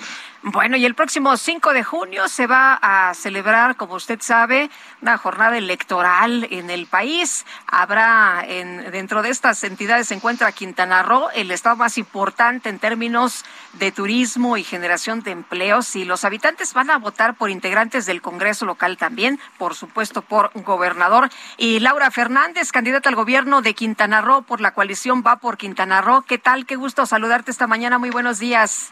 Buenos días, Lupita. Buenos días, Sergio. Muy buenos días a todo tu auditorio. Pues Laura, ¿cómo van las cosas? ¿Cómo van eh, los números? ¿Cómo van la campaña? Cuéntanos todo. Muy bien, una campaña que ha ido creciente, una campaña que ha sido de suma de voluntades, que hemos recorrido todo el estado para ver las diferentes situaciones que vive que vive nuestro estado. Tenemos diferentes realidades. No es lo mismo la realidad que se vive en el sur del estado a la que se vive en el norte. Hay una disparidad, eh, por ejemplo, en el desarrollo económico. Tenemos eh, turismo consolidado en nuestros destinos de la zona norte, pero hace falta en la zona sur también consolidar eh, pues eh, circuitos económicos que podamos generar a nivel estatal. Por eso es muy importante detonar el turismo en el sur del estado y también, ¿por qué no decirlo?, el campo. Tenemos tierra fértil, tenemos muchos productores y no se ha podido establecer ese vínculo del sector turístico que tenemos con el con el campo quintanarroense. Actualmente tenemos 110 mil cuartos hoteleros formalmente, más aproximadamente 50 mil cuartos de Airbnb, de esas plataformas eh, alternas. Quiere decir que con esto, más la industria restaurantera, podemos eh, generar esos circuitos que podamos hacer que la carretera sí sea de ida y vuelta. El, una de las grandes preocupaciones allá en Quintana Roo es el tema de la seguridad. ¿Qué propone? Definitivamente la seguridad es el gran tema que preocupa a todos los ciudadanos. Yo creo que ningún quintanarroense se siente seguro caminando en las calles, para lo cual pro proponemos un plan de seguridad total que abarca tres aristas. La primera es revisar las condiciones de trabajo de todos los policías.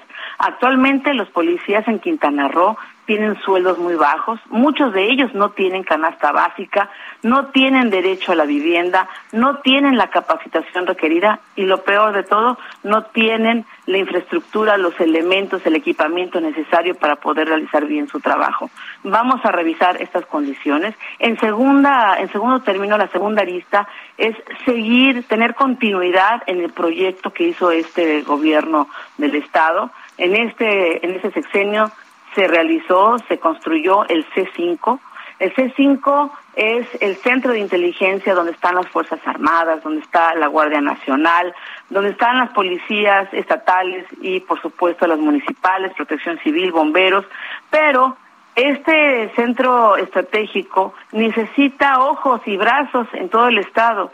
Es importante que en nuestro quinquenio hagamos una gran inversión en cámaras, en tecnología, en también capacitar a nuestro personal para que se pueda desdoblar, para poder hacer de este un proyecto que pueda ser rentable. Nada más volteemos a ver al estado de Yucatán, que es el estado más seguro del país, según las estadísticas.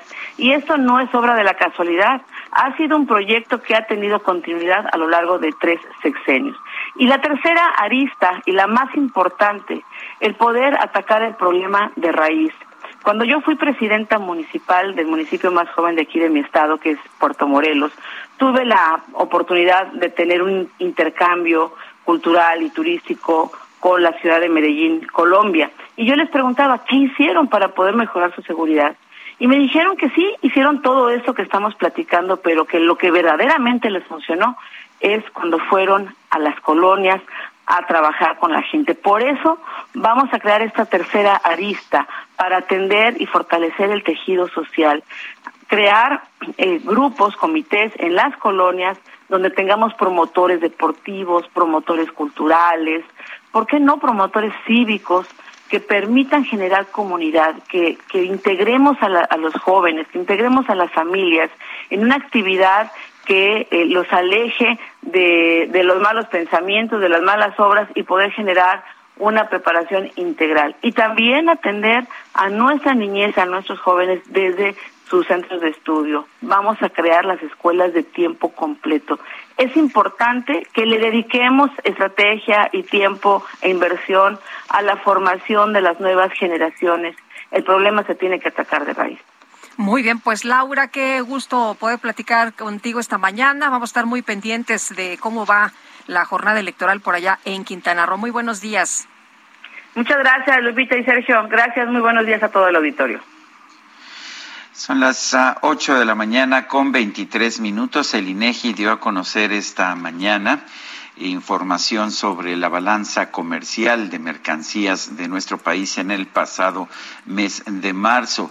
Hubo un aumento de las exportaciones totales de 18.1%, 18.1% eh, para alcanzar un nivel en marzo de 52 mil eh, millones, eh, 52 mil millones de dólares. De hecho, el aumento de las exportaciones en marzo, de marzo contra marzo, es 20.9%.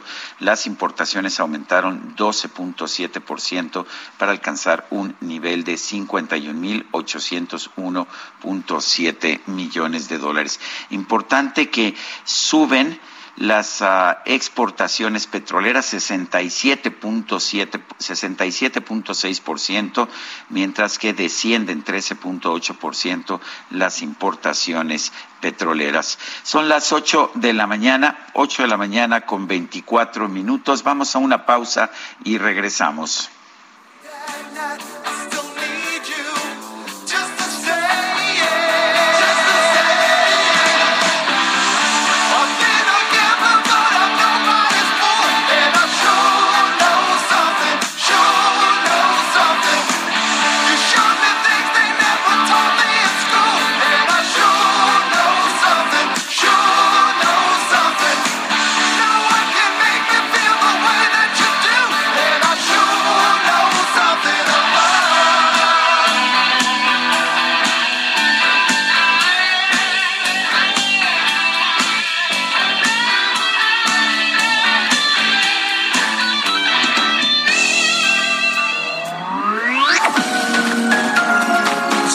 Sarmiento y Lupita Juárez quieren conocer tu opinión, tus comentarios o simplemente envía un saludo para ser más cálida esta mañana. Envía tus mensajes al WhatsApp 5520 109647.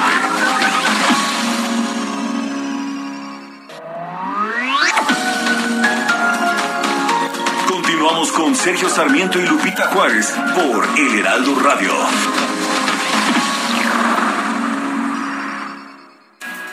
Jaque Mate con Sergio Sarmiento.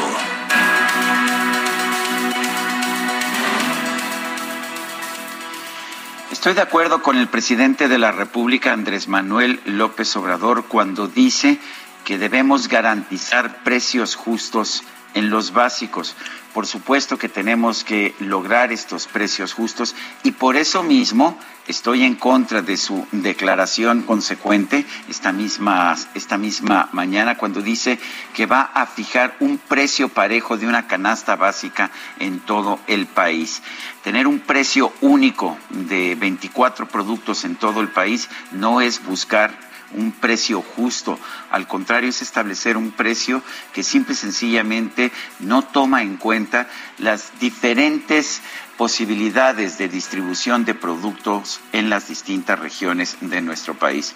No es lo mismo llevar un producto a un lugar cercano a donde se produce o a una ciudad que está bien comunicada, que tiene varios aeropuertos, que tiene centrales de carga, o llevarlo a una comunidad que se encuentra muy alejada los costos para llevar los productos a estas comunidades son mucho más altos. Llevar al mismo precio el mismo producto en todos los rincones del país es, por lo tanto, por definición, un precio injusto. Lo que debemos buscar para realmente reducir la inflación es evitar todos los obstáculos que tenemos en la actualidad para garantizar la producción y la distribución eficaz de los productos. Todas las medidas que toman los gobiernos, el federal, los estatales y los locales, para impedir la distribución pronta y expedita de los productos en las distintas poblaciones de nuestro país, eso es lo que deberíamos estar eliminando. Pero tener un gobierno que controla precios, que determina que va a vender todos los productos o productos eh, determinados al mismo precio en toda la República, cuando esto simple y sencillamente resulta incosteable, me parece que es una mala, una muy mala decisión. Yo no estoy en desacuerdo con que se apoye a los consumidores de lugares muy alejados, que se les dé algún tipo de respaldo, algún tipo de subsidio, pero tener un precio único en todos los rincones del país es una forma de garantizar eh, o que haya subsidios enormes que no terminarán por beneficiar a los más pobres o que simple y sencillamente tengamos una escasez generalizada de productos. Y no hay nada más caro que el producto que no se tiene. Yo soy Sergio Sarmiento y lo invito a reflexionar.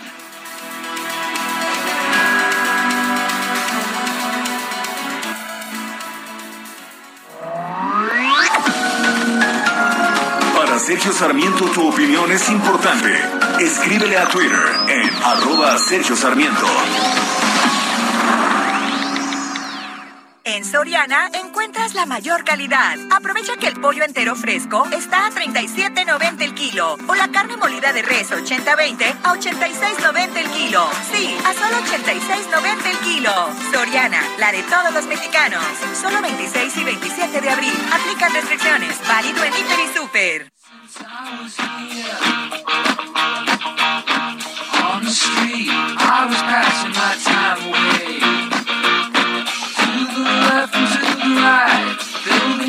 Towering to the sky. It's out of sight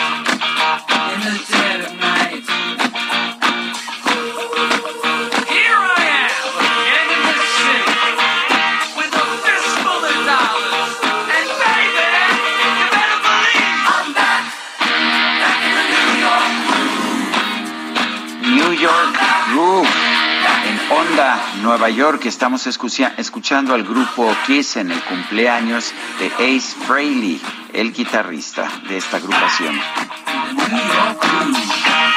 New York. ¿Cómo la ves, Guadalupe? Pues muy bien, muy bien. Creo que me puse los zapatos de Kiss, fíjate. Ah, ¿En serio? Sí, oye Sergio, fíjate que eh, no sé si eh, cuando vas eh, viajando a, la, a México, Toluca, en la carretera, en el kilómetro 45, te has eh, fijado, hay un bar que está por ahí que se llama Kiss Lounge, es de Kiko Riojas. Y de acuerdo con la información que me dio un fan que nos está escuchando esta mañana, tiene lo que se considera como la colección más completa de Kiss. I'm Sandra, and I'm just the professional your small business was looking for. But you didn't hire me because you didn't use LinkedIn jobs. LinkedIn has professionals you can't find anywhere else, including those who aren't actively looking for a new job but might be open to the perfect role, like me.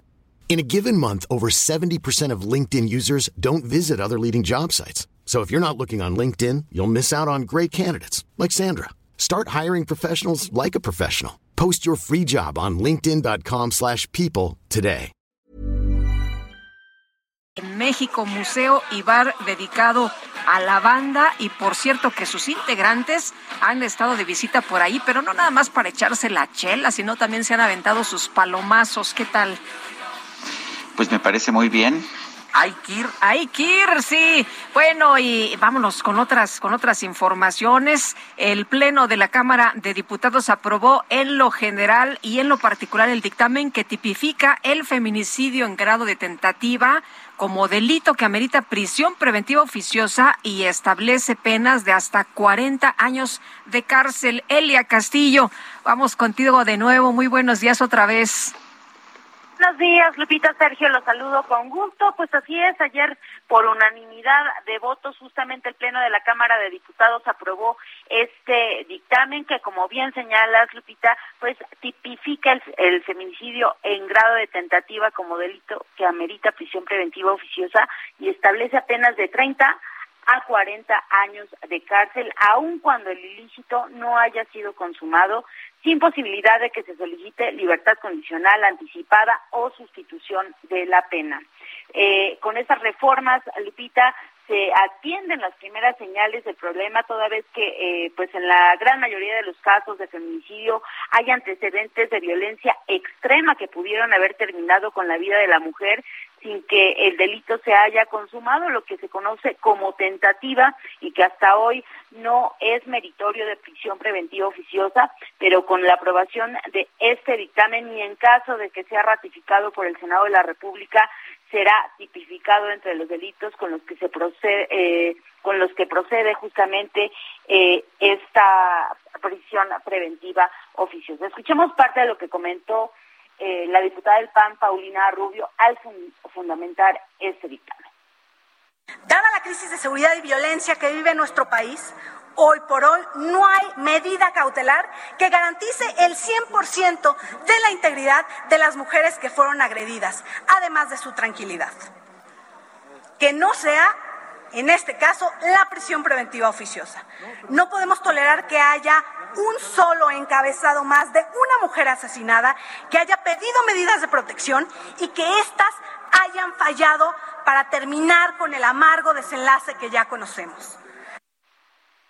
Lupita, Sergio, bueno, pues este dictamen reforma y adiciona diversas disposiciones del Código Nacional de Procedimientos Penales, de la Ley Nacional de Ejecución Penal y del Código Penal Federal. Esto con el objetivo de que el juez de control, en el ámbito de su competencia, ordene la prisión preventiva oficiosa en feminicidio consumado o en grado de tentativa. Les comento que durante su discusión en lo particular se presentó una sola reserva por parte de eh, legisladoras del PRI, de Movimiento Ciudadano, para eliminar del dictamen dos términos. Uno, eh, que es prisión preventiva oficiosa eh, punible, la palabra punible, y la otra palabra que se eh, propuso eliminar fue consumado, feminicidio consumado para solo dejarlo como feminicidio. Esta, esta reserva fue aprobada por el Pleno de la Cámara de Diputados y bueno, pues es un avance este dictamen en la materia. Esperemos ver eh, cuál es el análisis y la discusión que se da en el Senado de la República para que esta iniciativa pueda avanzar, concretarse y sea turnada en su caso al titular del Ejecutivo. Este es el reporte que le tengo. Muy bien, Elia, muchas gracias. Muy buenos días. Muy bien, muy buen día. El presidente López Obrador ha anunciado que toda la información sobre el impacto al medio ambiente que tenga la construcción del tramo 5 del tren Maya se va a dar a conocer. Dice que no hay nada que ocultar.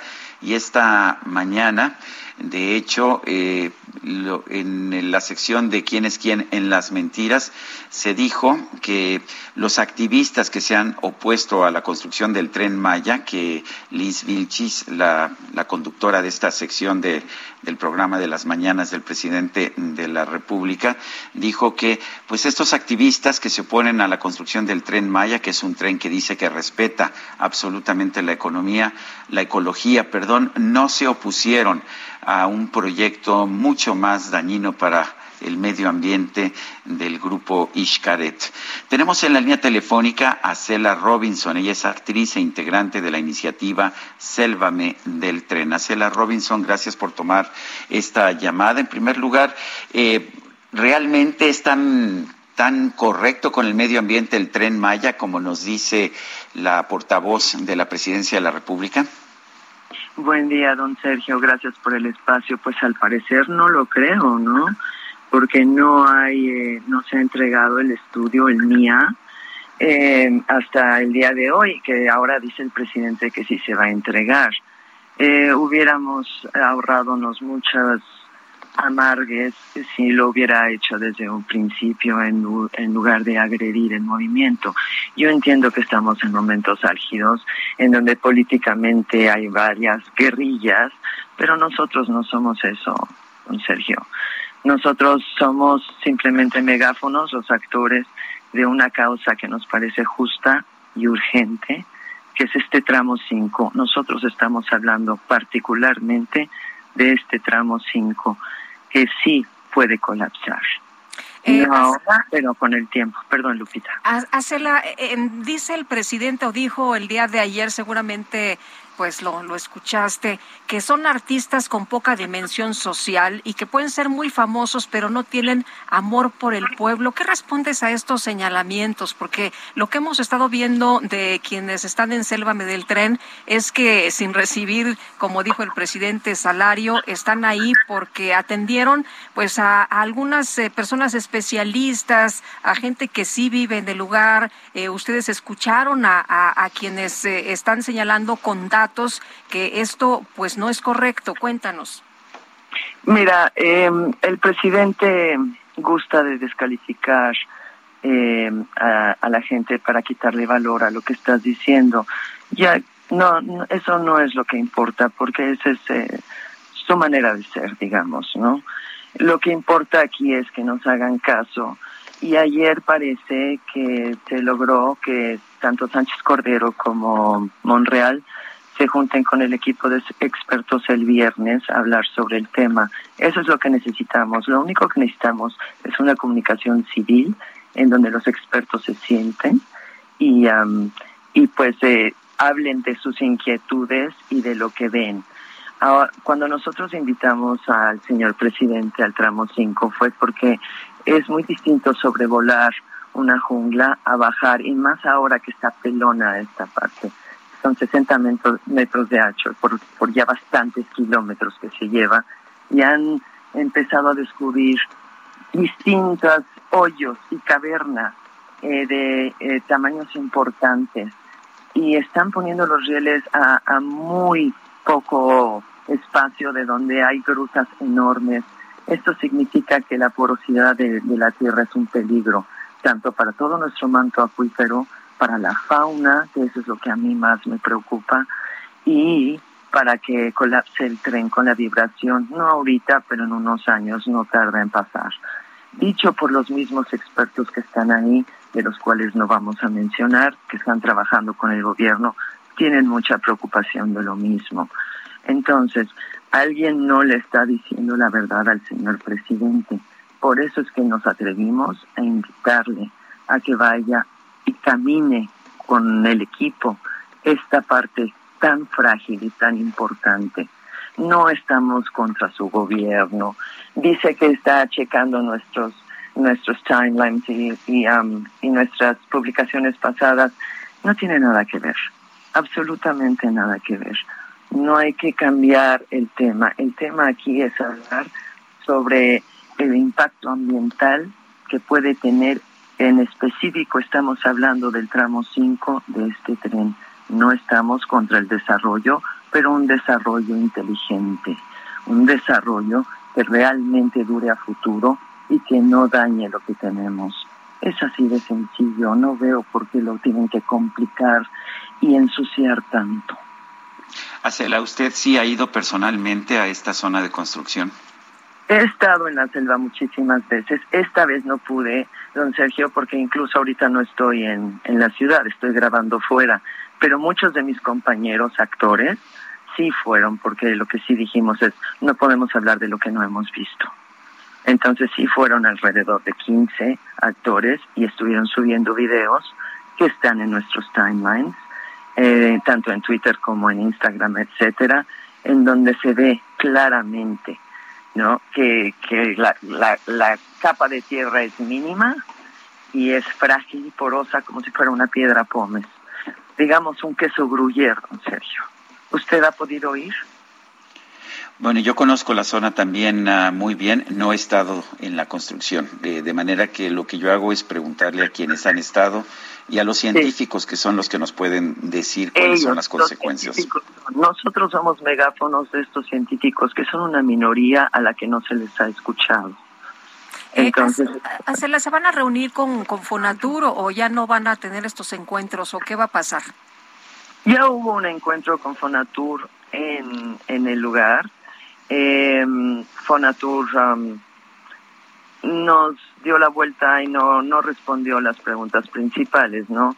Eh, eh, pero el INA sí está un poco preocupado y dicen que están ahí tratando de ver qué se rescata, pero en vez de que el INA camine antes de que pasen las podadoras y las máquinas, es al revés.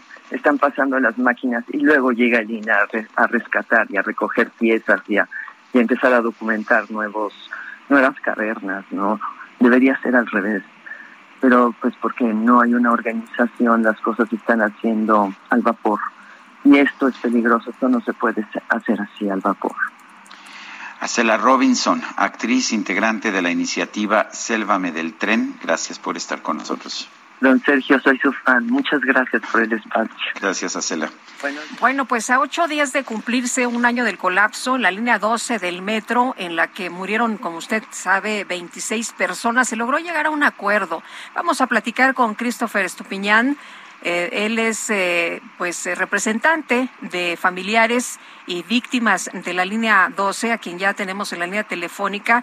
Pues vamos a preguntarle cuáles son estos eh, acuerdos, qué pasó con las indemnizaciones. Christopher, ¿qué tal? Muy buenos días. Buenos, días, muchas gracias por tener este espacio a sus órdenes, como siempre.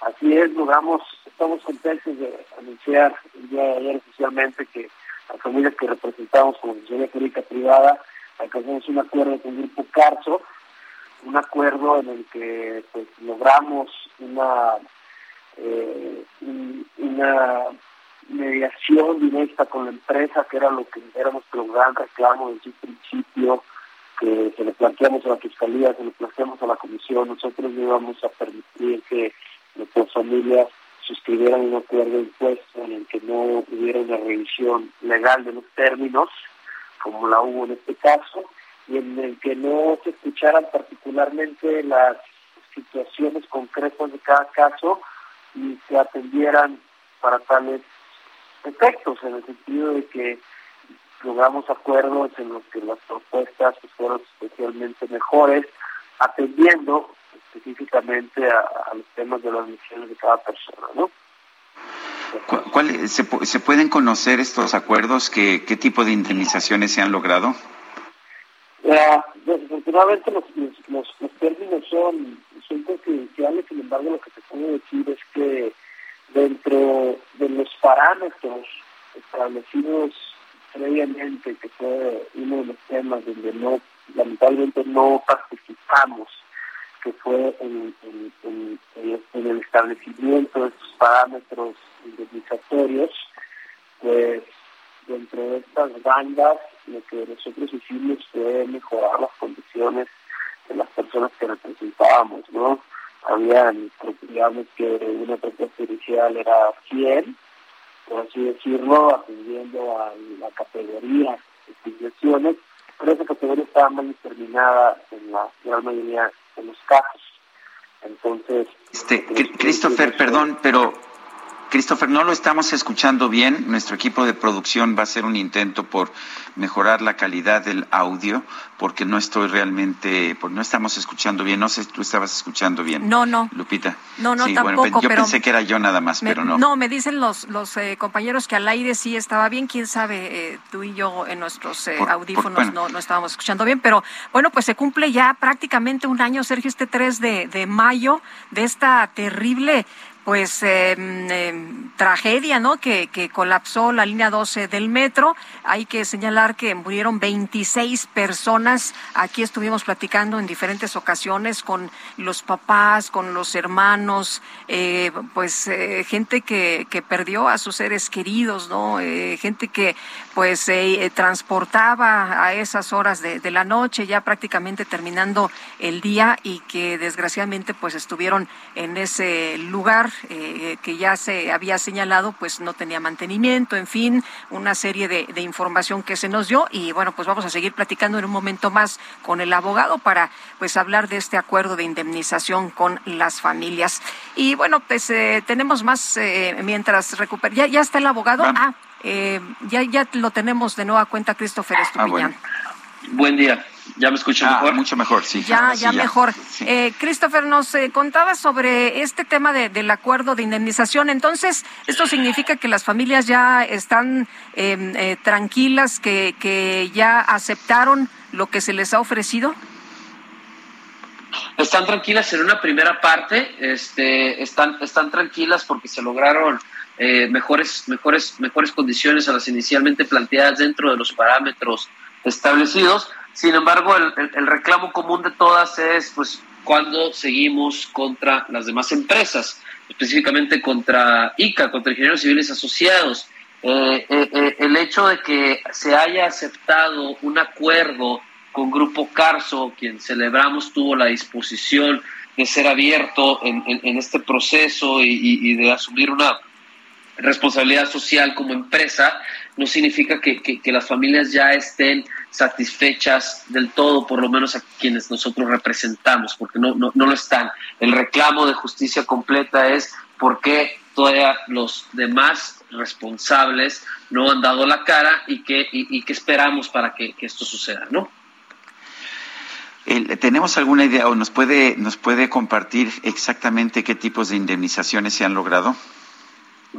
Eh, es dentro de los, de los parámetros establecidos. Lamentablemente durante este proceso no fuimos consultados inicialmente en la determinación de los, de los, de los montos indemnizatorios. Como lo habíamos comentado, se establecieron ciertos parámetros sin embargo, lo que nosotros logramos como asesoría jurídica privada fue que dentro de esos mismos parámetros que fueron pues, realmente establecidos previamente, eh, se pudiera obtener mejores condiciones. Entonces, dentro de esos parámetros, nosotros logramos establecer o fijar mejores condiciones para las familias que, que representamos, mejores condiciones a las que inicialmente se les fueron propuestas, porque el, el proceso inicia con una propuesta inicial por parte de, la empresa, una propuesta inicial que estuvo con base en la, en la determinación de la Comisión Ejecutiva de Atención a Víctimas, determinación que no reconocimos y en ese sentido se rechazaron las propuestas iniciales y se generó un proceso constructivo en el que pues la empresa estuvo abierta a escucharnos y a atender las particulares de cada caso, de cada caso para, para poder eh, fijar condiciones que sí estuvieran apegadas a la realidad de cada uno de los casos. Básicamente lo que hicimos fue, fue un traje a la medida para cada uno de nuestras familias. Eh, Christopher, en un minutito, que se nos termine el tiempo, ¿van a buscar entonces las familias que alguien de, de los señalados como responsables pues todavía se vayan a proceso? Totalmente, específicamente vamos contra ingenieros civiles asociados, contra el Grupo ICA, porque hay múltiples dictámenes periciales, incluyendo el propio que estamos realizando, que ayer eh, eh, expusimos algunas de nuestras conclusiones, que señalan que el, problema del colapso fue un mal diseño. Este diseño estuvo a cargo de ICA, ICA no está dando la cara y nosotros ya los tenemos demandados en Estados Unidos y también ya los tenemos denunciados en México y seguiremos ejerciendo todas las acciones legales en todas las vías pertinentes para que el Grupo ICA asuma su responsabilidad. Muy bien, pues muchas gracias como siempre por tomar nuestra llamada. Buenos días. Gracias a ustedes, buen día a todos. Son las 8 de la mañana con 54 minutos. Nuestro número para que nos mande mensajes de WhatsApp es el 55 2010 9647. Regresamos un momento más.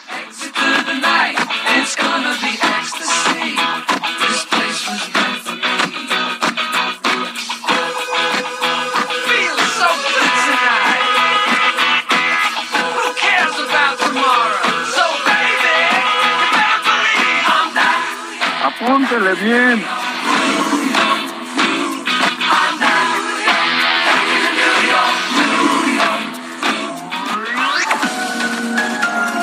Sergio Sarmiento y Lupita Juárez quieren conocer tu opinión, tus comentarios o simplemente envía un saludo para ser más cálida esta mañana.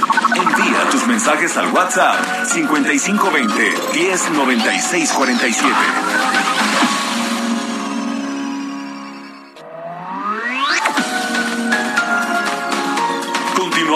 Sergio Sarmiento y Lupita Juárez por El Heraldo Radio.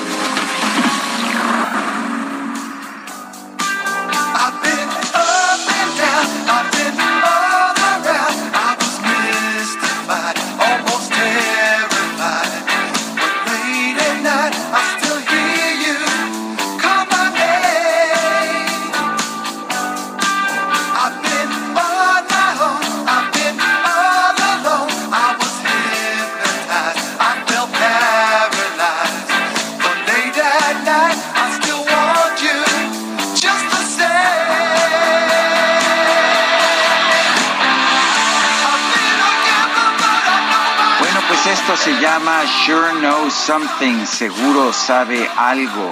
Estamos escuchando música del grupo Kiss en el cumpleaños del guitarrista Ace Frehley.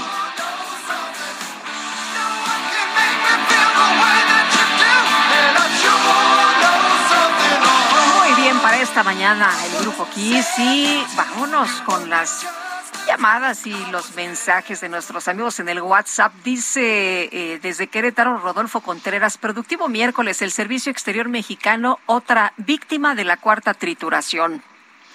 Dice otra persona, no es un circo político el mencionar traidores a la patria, es una total ignorancia en leyes y acuerdos establecidos con anterioridad. Rodolfo Avena es lo que nos dice. Son las 8 de la mañana con dos minutos. El pronóstico del tiempo. Sergio Sarmiento y Lupita Juárez. Y vámonos con Ana Moguel, que es meteoróloga del Servicio Meteorológico Nacional de la Conagua. Y qué lluvia la de ayer, por ahí del mediodía. Parecía que no, pero de pronto se soltó el aguacero. Ana, ¿y cómo nos va a tratar el clima para las próximas horas? Claro que sí, Sergio Lupita. Es un gusto saludarlos a ustedes y a su amable auditorio. Les informo que el frente número 45 sobre el Golfo de México ha dejado de afectar al territorio nacional. Por otra parte, un canal de baja presión sobre el norte y centro del país, en interacción con inestabilidad en niveles altos de la atmósfera y la entrada de humedad de ambos océanos, ocasionarán chubascos y lluvias puntuales fuertes en dichas regiones rachas de viento de 50 a 70 kilómetros por hora en el norte de la República Mexicana y con condiciones para la formación de torbellinos en zonas de Coahuila, Nuevo León y Tamaulipas un segundo canal de baja presión en el sureste del país, asociado con la entrada de humedad del Golfo de México y Mar Caribe, generarán chubascos y lluvias fuertes en la región mencionada, además de la península de Yucatán. Todas las lluvias mencionadas estarán acompañadas de descargas eléctricas y posible caída de granizo.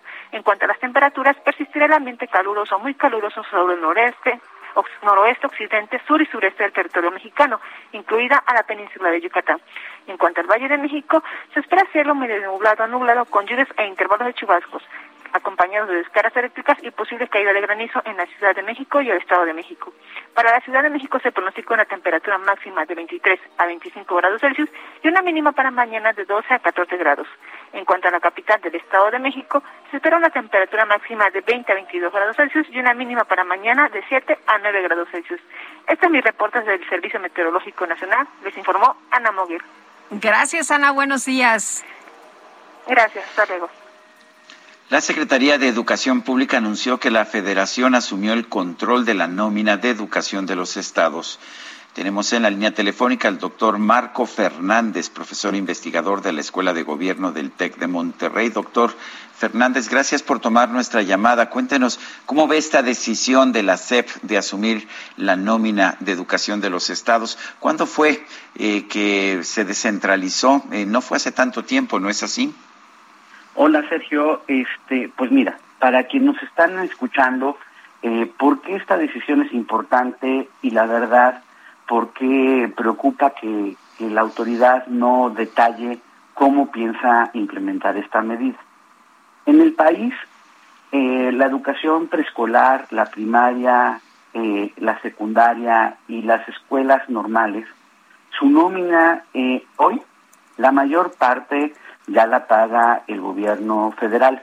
Hay aproximadamente un millón doscientos mil maestros en el país y de esos eh, 900 mil están eh, pagados con el dinero federal, eh, aunque la relación laboral de ellos es con eh, los gobiernos de los estados.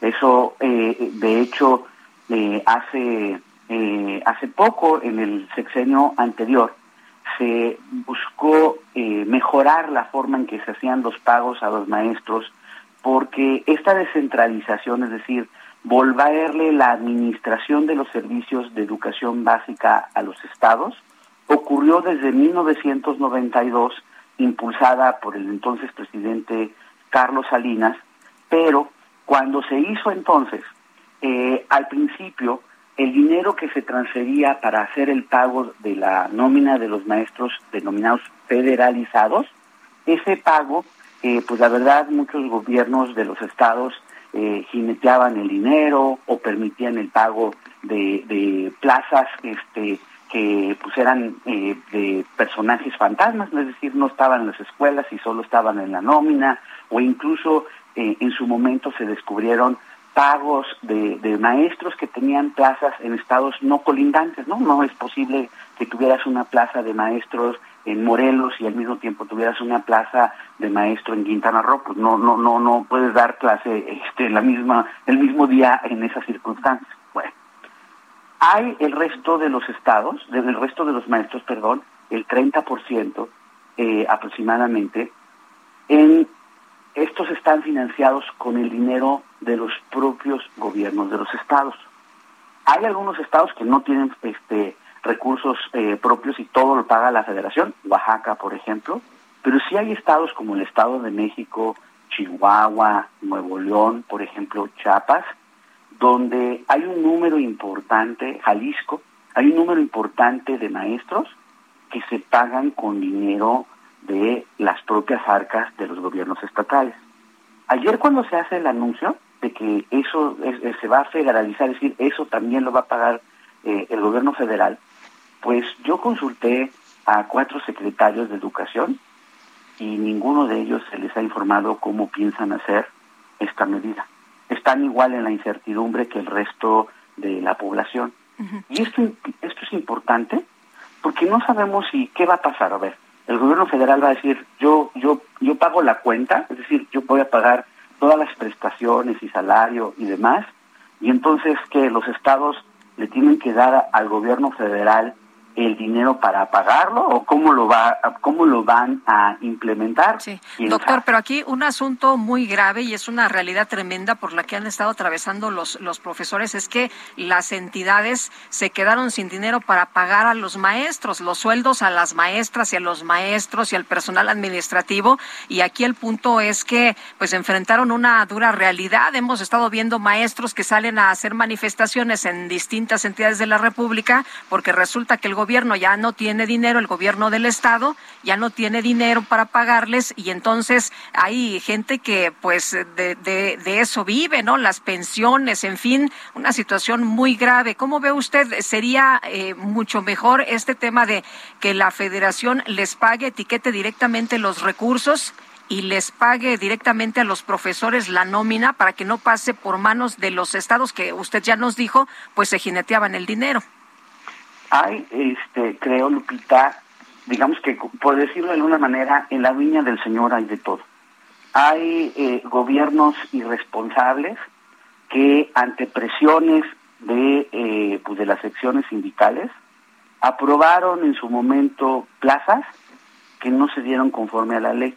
Michoacán es el, el ejemplo más emblemático de esto la presión de la sección 18 con manifestaciones y demás siempre terminaba siendo apagada a partir de aprobar plazas y pues no hay presupuesto que alcance, ¿verdad? Porque en esas circunstancias eh, pues terminaron minándose los recursos eh, de los propios estados. También es cierto que hay gobiernos que, que han sido tranzas y que se han jineteado el dinero que iba para los docentes, ni siquiera les pagaron, les retuvieron en su momento las cuotas, por ejemplo, del ISTE y nunca las pagaron este al ISTE y cuando llegaron los maestros a eh, tratar de jubilarse, pues que no estaban los dineros y demás. Tenemos un problema serio en donde no estamos hablando de un número pequeño, estamos hablando de 300 mil maestros. Pues sí, y, donde... y, lo peor del caso es que les dicen, no hay dinero y háganle como puedan, y es gente ya mayor, 70, 75 años. Exactamente, y ahí es donde, donde no queda claro cómo va a ser la solución. Es decir, eh, más allá del tuit del gobierno, se nos olvida que desde hace dos años y medio, el presidente dijo que se federalizaba la nómina de Michoacán y no pasó nada. El anuncio no fue seguido de ninguna acción. Por eso seguimos viendo protestas en Michoacán y demás por falta de pago. Entonces, ni siquiera han dicho, y esto es importante, Sergio Lupita, para cuando hablen con las autoridades, por ejemplo, de Hacienda, ¿a cuánto asciende este eh, esta federalización? ¿Cuánto le va a costar al país? En los estados ya se pusieron de acuerdo. Ellos dijeron, vamos, este, yo ya hablé con cuatro secretarios de estados, incluyendo uno de del gobierno de Morena. Y nadie sabe nada de nada. Se enteraron, al igual que el resto de nosotros, como ayer, cuando estaba diciendo el presidente, en qué consiste, cómo se va a hacer, va, les van a pedir, insisto, el dinero que sí viene de los propios estados para que se lo manden a la federación, quién sabe. Y esta, quién sabe, sí genera una incertidumbre mayúscula, porque sí es un problema serio de la administración de los recursos públicos destinados, en este caso, al pago de lo que tendría que ser uno de los elementos esenciales de la educación, que son los docentes, y que sí hay un sector muy importante que no se vale que estén en la incertidumbre por estos malos manejos, pero también hay otro sector, y si vamos a hablar ya la fotografía completa, pues que pues, consiguieron la plaza a la mala, y que muchos de ellos, ya lo probó en su momento la Auditoría Superior de la Federación, están en la nómina, pero no están en el aula. Pues yo quiero agradecerte, Marco Fernández, profesor investigador de la Escuela de Gobierno del TEC de Monterrey, el haber conversado con nosotros. Gracias, Sergio y Lupita, como siempre, muy buen día. Gracias, hasta luego. Son las 8 de la mañana con 12 minutos. El Químico Guerra con Sergio Sarmiento y Lupita Juárez.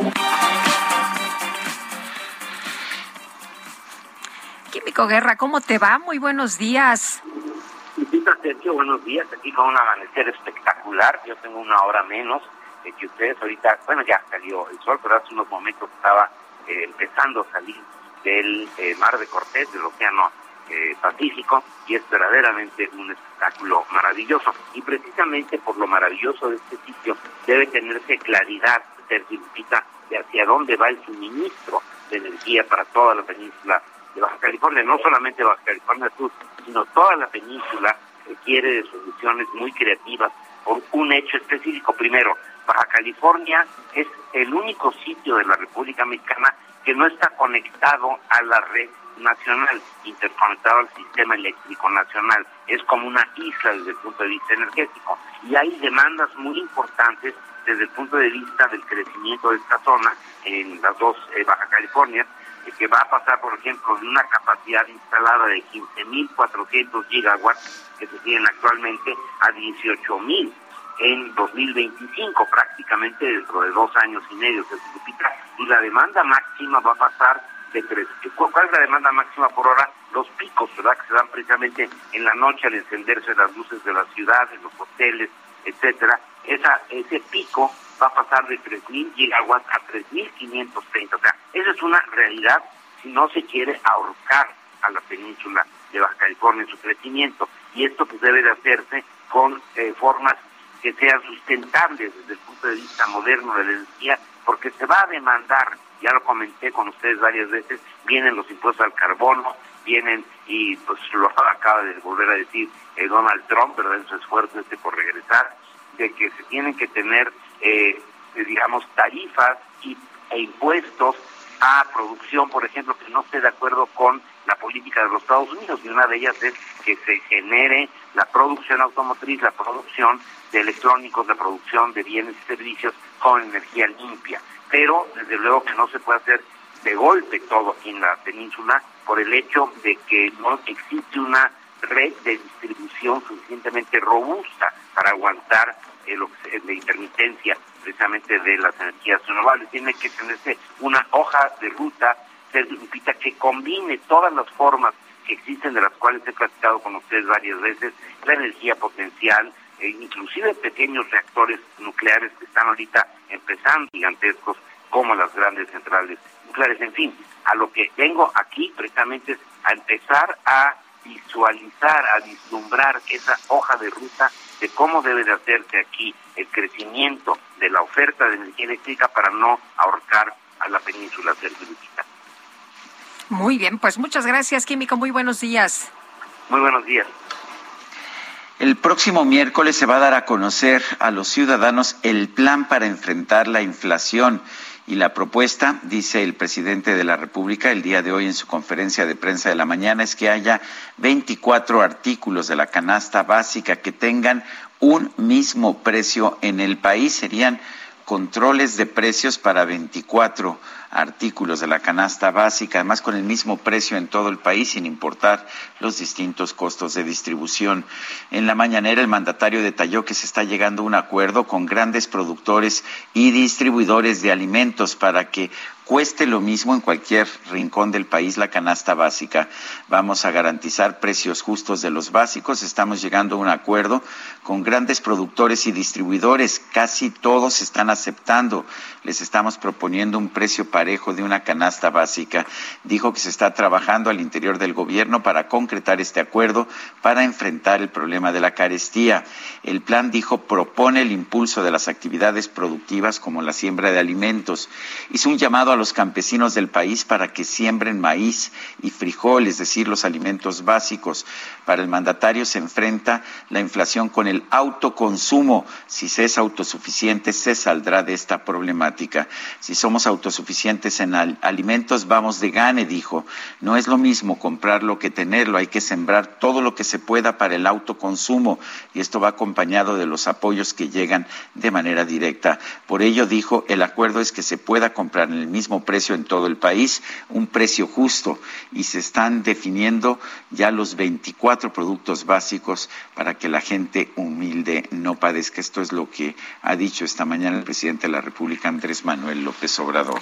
Bueno, y el próximo 5 de junio se va a celebrar, como usted sabe, una jornada electoral en el país. Habrá en, dentro de estas entidades se encuentra Quintana Roo, el estado más importante en términos de turismo y generación de empleos y los habitantes van a votar por integrantes del Congreso local también, por supuesto por gobernador. Y Laura Fernández, candidata al gobierno de Quintana Roo por la coalición Va por Quintana Roo. ¿Qué tal? Qué gusto saludarte esta mañana. Muy buenos días. Buenos días, Lupita. Buenos días, Sergio. Muy buenos días a todo tu auditorio. Pues, Laura, ¿cómo van las cosas? ¿Cómo van eh, los números? ¿Cómo van la campaña? Cuéntanos todo.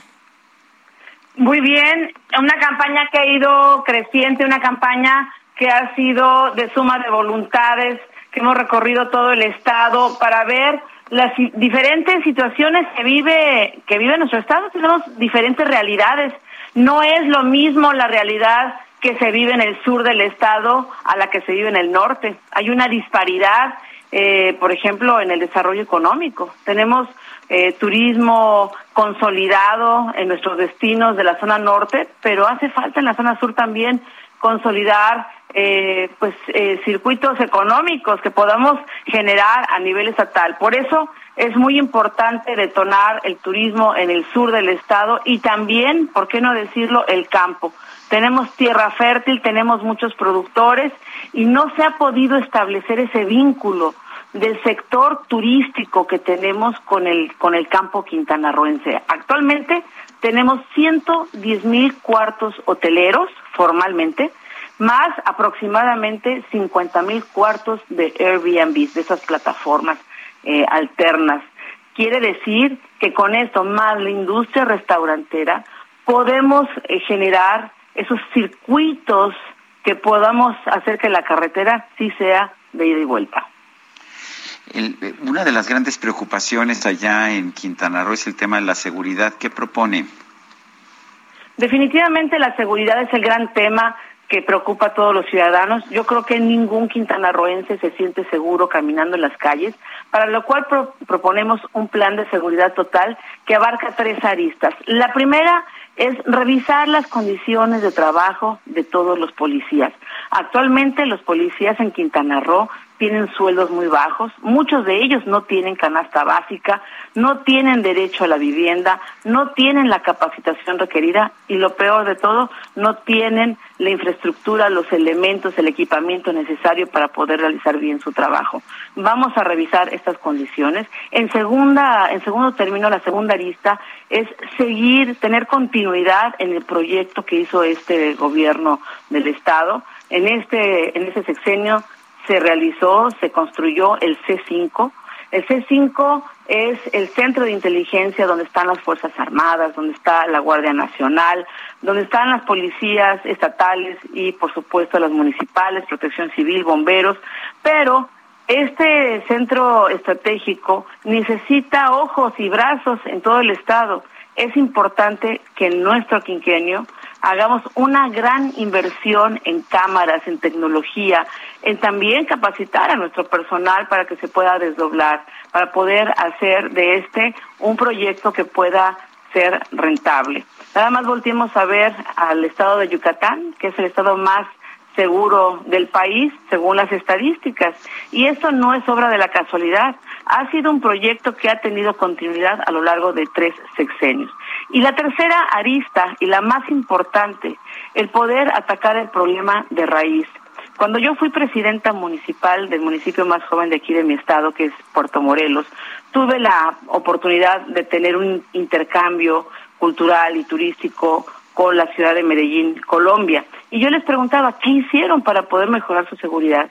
Y me dijeron que sí, hicieron todo eso que estamos platicando, pero que lo que verdaderamente les funcionó es cuando fueron a las colonias a trabajar con la gente. Por eso vamos a crear esta tercera arista para atender y fortalecer el tejido social, crear eh, grupos, comités en las colonias donde tengamos promotores deportivos, promotores culturales, ¿por qué no promotores cívicos que permitan generar comunidad, que, que integremos a, la, a, los jóvenes, que integremos a las familias en una actividad que eh, los aleje de, de los malos pensamientos, de las malas obras y poder generar una preparación integral. Y también atender a nuestra niñez, a nuestros jóvenes desde sus centros de estudio. Vamos a crear las escuelas de tiempo completo. Es importante que le dediquemos estrategia y tiempo e inversión a la formación de las nuevas generaciones. El problema se tiene que atacar de raíz. Muy bien, pues Laura, qué gusto poder platicar contigo esta mañana. Vamos a estar muy pendientes de cómo va la jornada electoral por allá en Quintana Roo. Muy buenos días. Muchas gracias, Lupita y Sergio. Gracias, muy buenos días a todo el auditorio.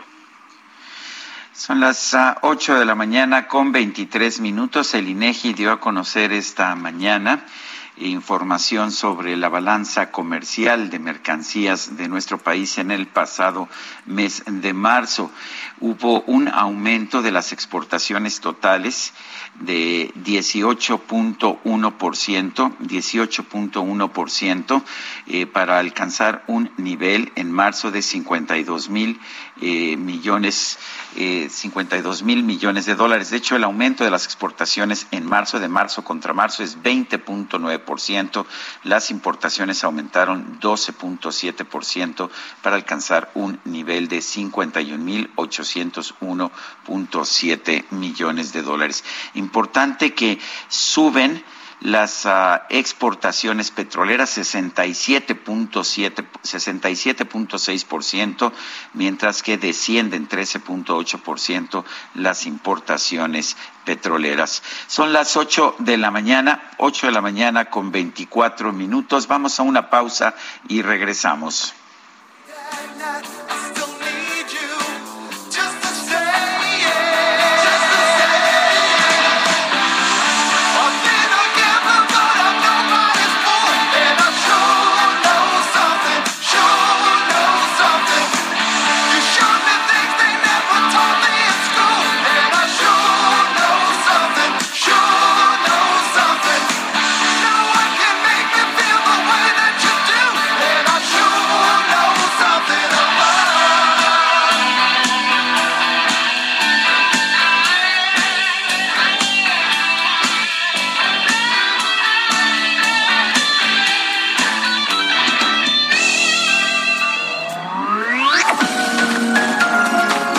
Sarmiento y Lupita Juárez quieren conocer tu opinión, tus comentarios o simplemente envía un saludo para ser más cálida esta mañana. Envía tus mensajes al WhatsApp 5520 109647.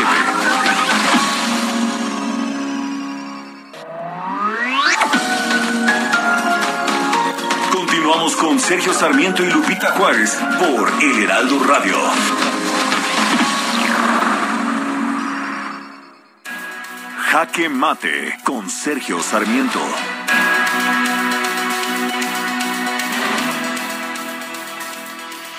Estoy de acuerdo con el presidente de la República, Andrés Manuel López Obrador, cuando dice que debemos garantizar precios justos en los básicos.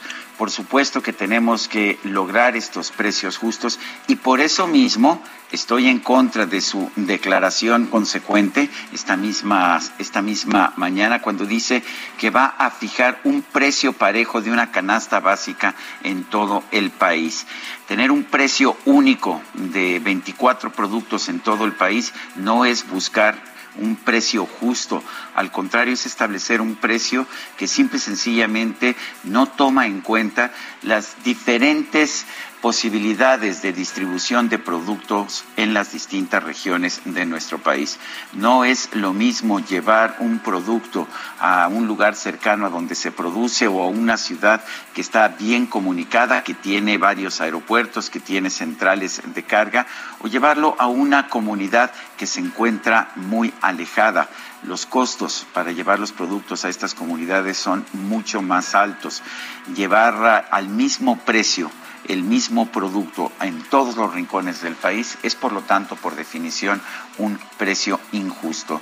Lo que debemos buscar para realmente reducir la inflación es evitar todos los obstáculos que tenemos en la actualidad para garantizar la producción y la distribución eficaz de los productos.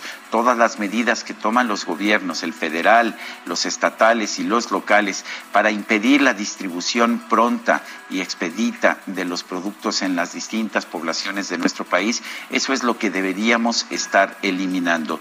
Pero tener un gobierno que controla precios, que determina que va a vender todos los productos o productos eh, determinados al mismo precio en toda la República, cuando esto simple y sencillamente resulta incosteable, me parece que es una mala, una muy mala decisión. Yo no estoy en desacuerdo con que se apoye a los consumidores de lugares muy alejados, que se les dé algún tipo de respaldo, algún tipo de subsidio, pero tener un precio único en todos los rincones del país es una forma de garantizar eh, o que haya subsidios enormes que no terminarán por beneficiar a los más pobres o que simple y sencillamente tengamos una escasez generalizada de productos. Y no hay nada más caro que el producto que no se tiene. Yo soy Sergio Sarmiento y lo invito a reflexionar.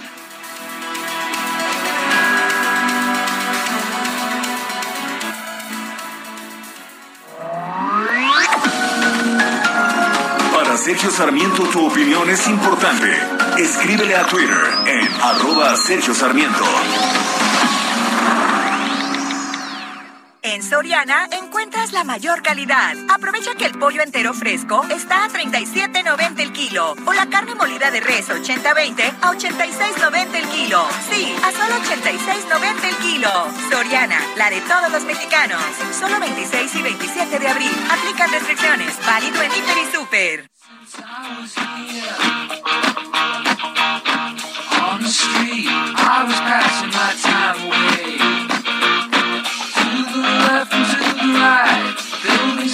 Towering to the sky. It's out of sight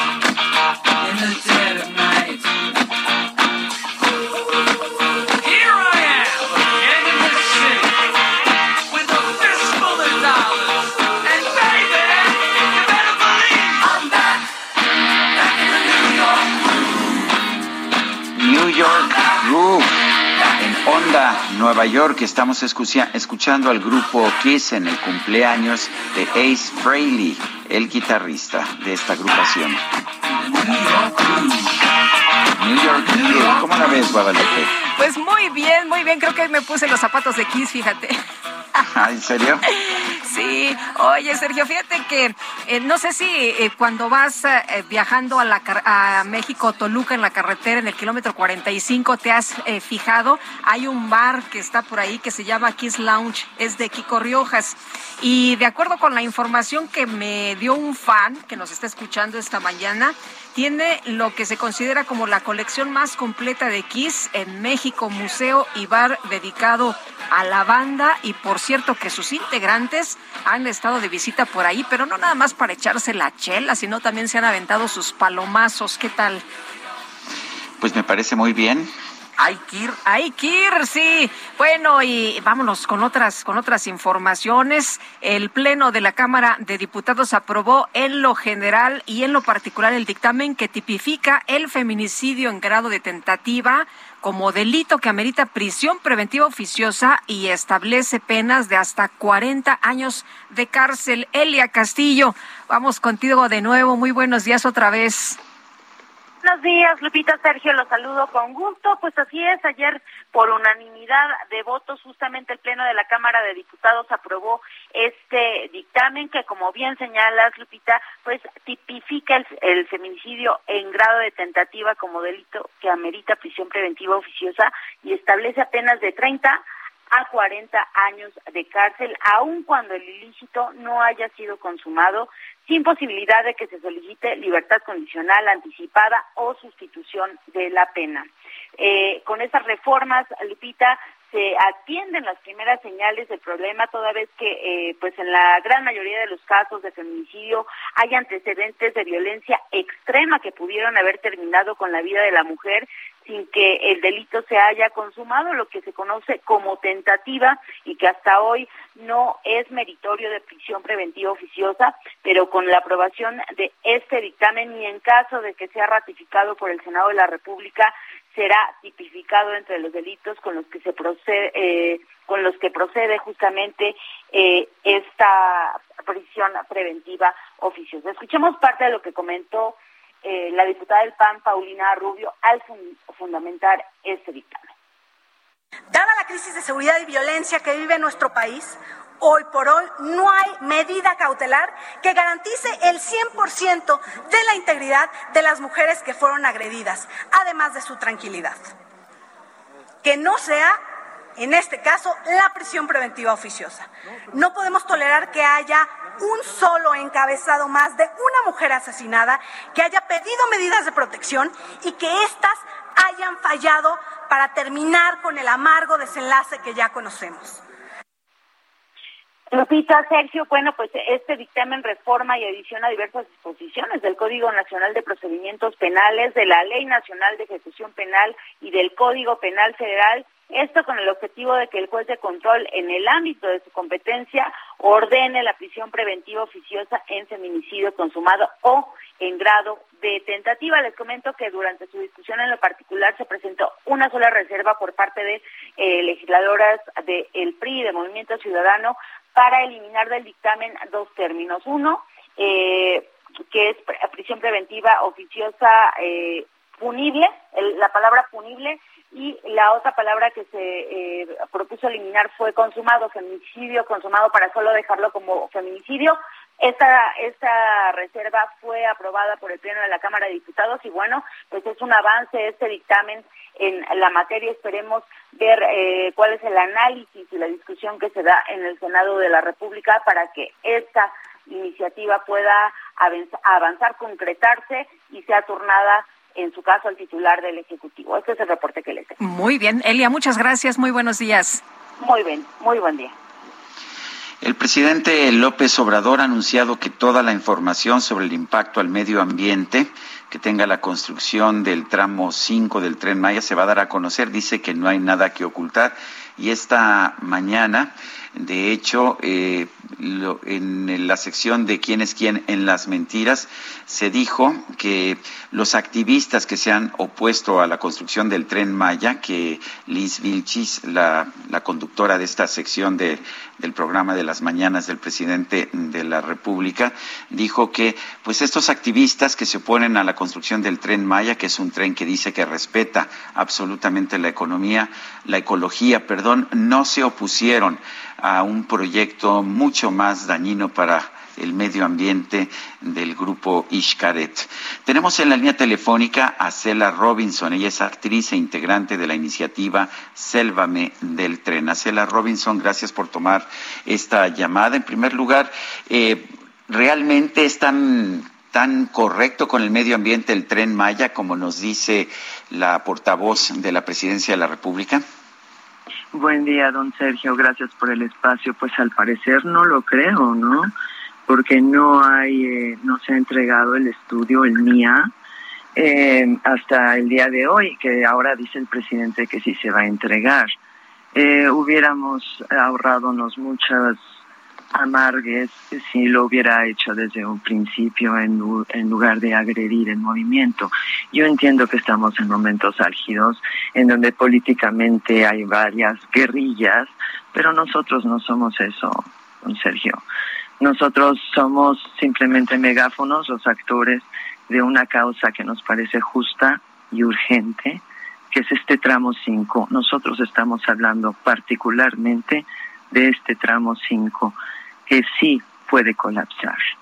Eh, no ahora, pero con el tiempo. Perdón, Lupita. Eh, eh, dice el presidente o dijo el día de ayer, seguramente pues lo, lo escuchaste, que son artistas con poca dimensión social y que pueden ser muy famosos, pero no tienen amor por el pueblo. ¿Qué respondes a estos señalamientos? Porque lo que hemos estado viendo de quienes están en Sélvame del Tren es que sin recibir, como dijo el presidente, salario, están ahí porque atendieron pues a, algunas eh, personas especialistas, a gente que sí vive en el lugar. Eh, ustedes escucharon a, a- a quienes eh, están señalando con datos que esto pues no es correcto. Cuéntanos. Mira, eh, el presidente gusta de descalificar eh, a, la gente para quitarle valor a lo que estás diciendo. Ya, no, no, eso no es lo que importa, porque esa es eh, su manera de ser, digamos, ¿no? Lo que importa aquí es que nos hagan caso. Y ayer parece que se logró que tanto Sánchez Cordero como Monreal se junten con el equipo de expertos el viernes a hablar sobre el tema. Eso es lo que necesitamos. Lo único que necesitamos es una comunicación civil en donde los expertos se sienten y, am, y pues eh, hablen de sus inquietudes y de lo que ven. Ahora, cuando nosotros invitamos al señor presidente al tramo 5 fue porque es muy distinto sobrevolar una jungla a bajar y más ahora que está pelona esta parte son 60 metros, metros de ancho por, por ya bastantes kilómetros que se lleva y han empezado a descubrir distintos hoyos y cavernas eh, de eh, tamaños importantes y están poniendo los rieles a, a muy poco espacio de donde hay grutas enormes. Esto significa que la porosidad de, de la tierra es un peligro, tanto para todo nuestro manto acuífero, para la fauna, que eso es lo que a mí más me preocupa, y para que colapse el tren con la vibración, no ahorita, pero en unos años no tarda en pasar. Dicho por los mismos expertos que están ahí, de los cuales no vamos a mencionar, que están trabajando con el gobierno, tienen mucha preocupación de lo mismo. Entonces, alguien no le está diciendo la verdad al señor presidente. Por eso es que nos atrevimos a invitarle a que vaya y camine con el equipo esta parte tan frágil y tan importante. No estamos contra su gobierno. Dice que está checando nuestros nuestros timelines y, um, y nuestras publicaciones pasadas. No tiene nada que ver, absolutamente nada que ver. No hay que cambiar el tema. El tema aquí es hablar sobre el impacto ambiental que puede tener en específico estamos hablando del tramo 5 de este tren. No estamos contra el desarrollo, pero un desarrollo inteligente, un desarrollo que realmente dure a futuro y que no dañe lo que tenemos. Es así de sencillo, no veo por qué lo tienen que complicar y ensuciar tanto. Acela, ¿usted sí ha ido personalmente a esta zona de construcción? He estado en la selva muchísimas veces. Esta vez no pude, don Sergio, porque incluso ahorita no estoy en, en la ciudad, estoy grabando fuera. Pero muchos de mis compañeros actores sí fueron, porque lo que sí dijimos es, no podemos hablar de lo que no hemos visto. Entonces sí fueron alrededor de 15 actores y estuvieron subiendo videos que están en nuestros timelines, eh, tanto en Twitter como en Instagram, etcétera, en donde se ve claramente ¿no? que, que la, la, la capa de tierra es mínima y es frágil y porosa como si fuera una piedra pómez. Digamos un queso gruyere, don Sergio. ¿Usted ha podido ir?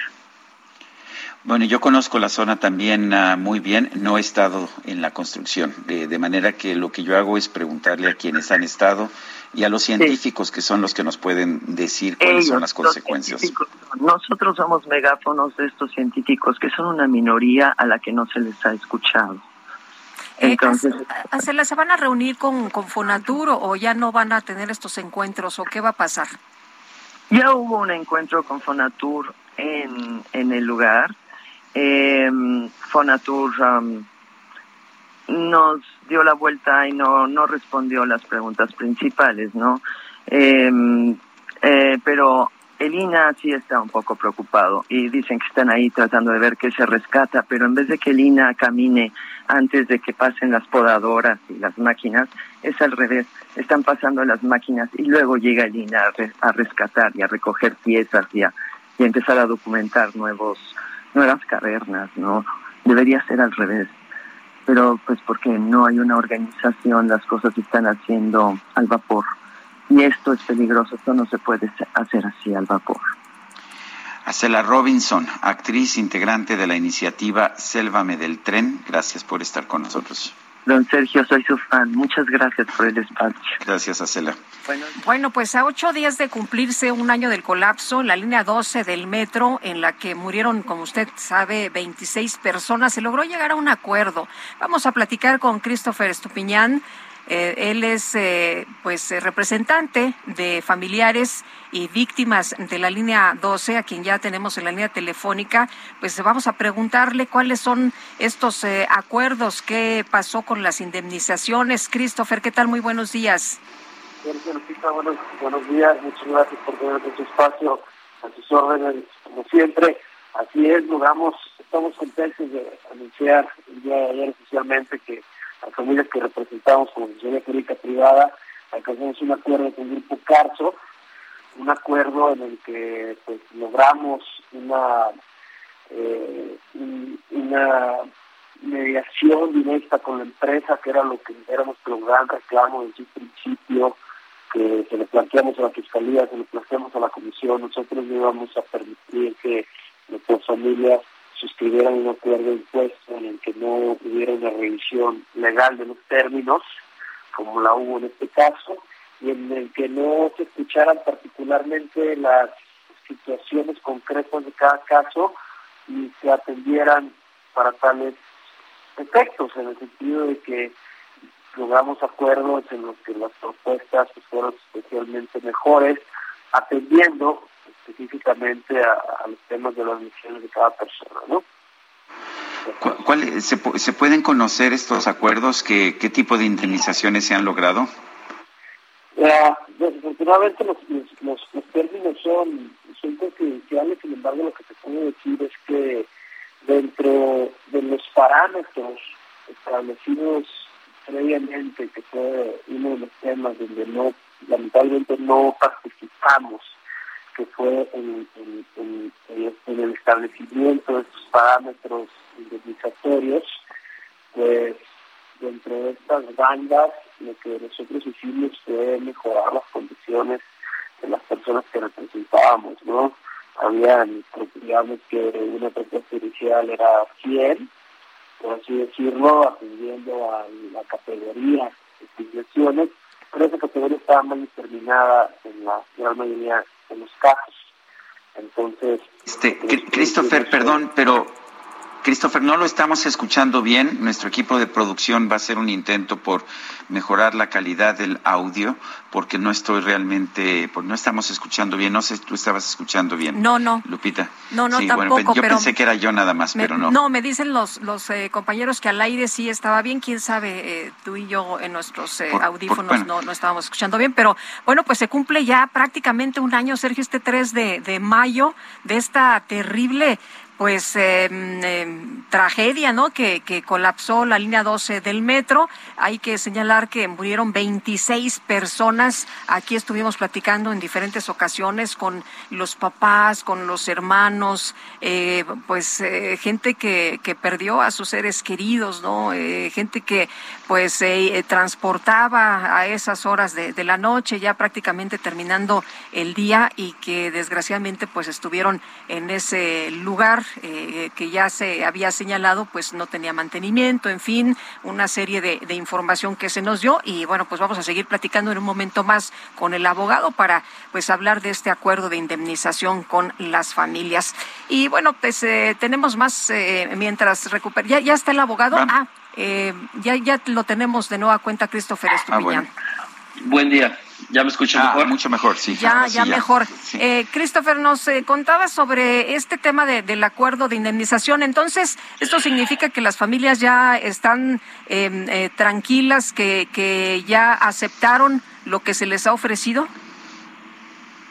Están tranquilas en una primera parte, este, están, están tranquilas porque se lograron eh, mejores, mejores, mejores condiciones a las inicialmente planteadas dentro de los parámetros establecidos. Sin embargo, el, el, reclamo común de todas es, pues, cuando seguimos contra las demás empresas, específicamente contra ICA, contra Ingenieros Civiles Asociados.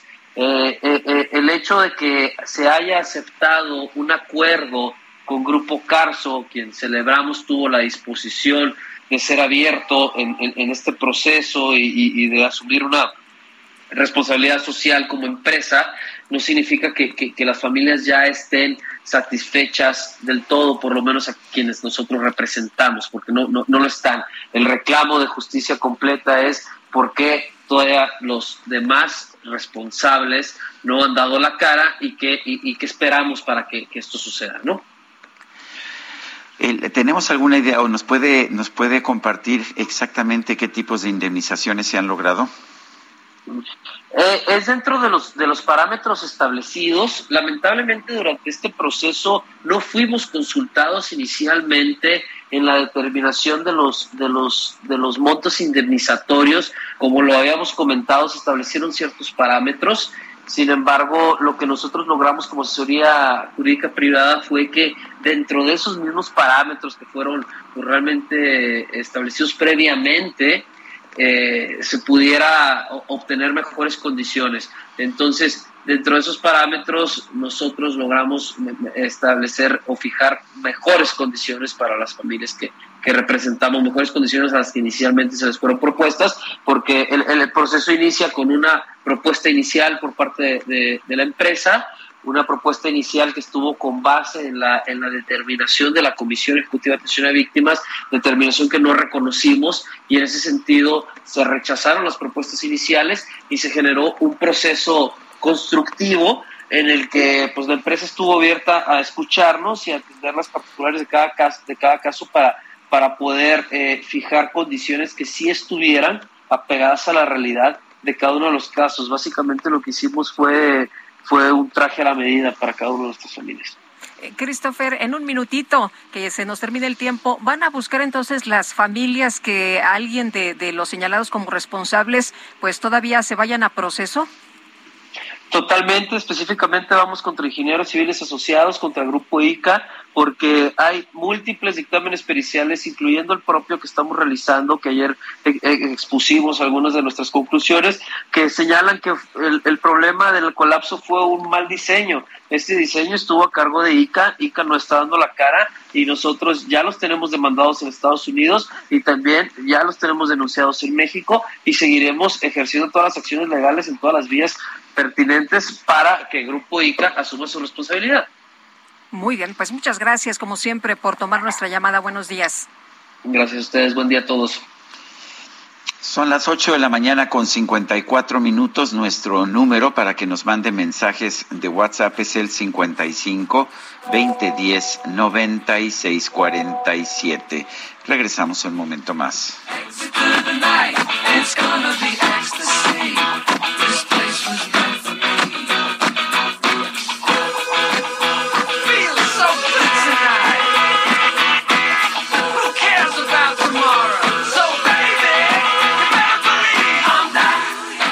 Bien.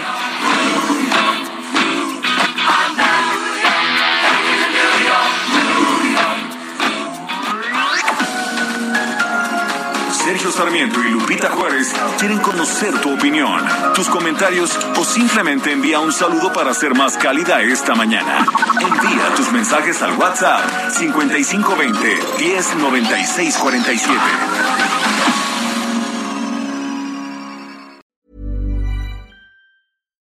When you make decisions for your company, you look for the no-brainers. And if you have a lot of mailing to do, stamps.com is the ultimate no-brainer. It streamlines your processes to make your business more efficient, which makes you less busy.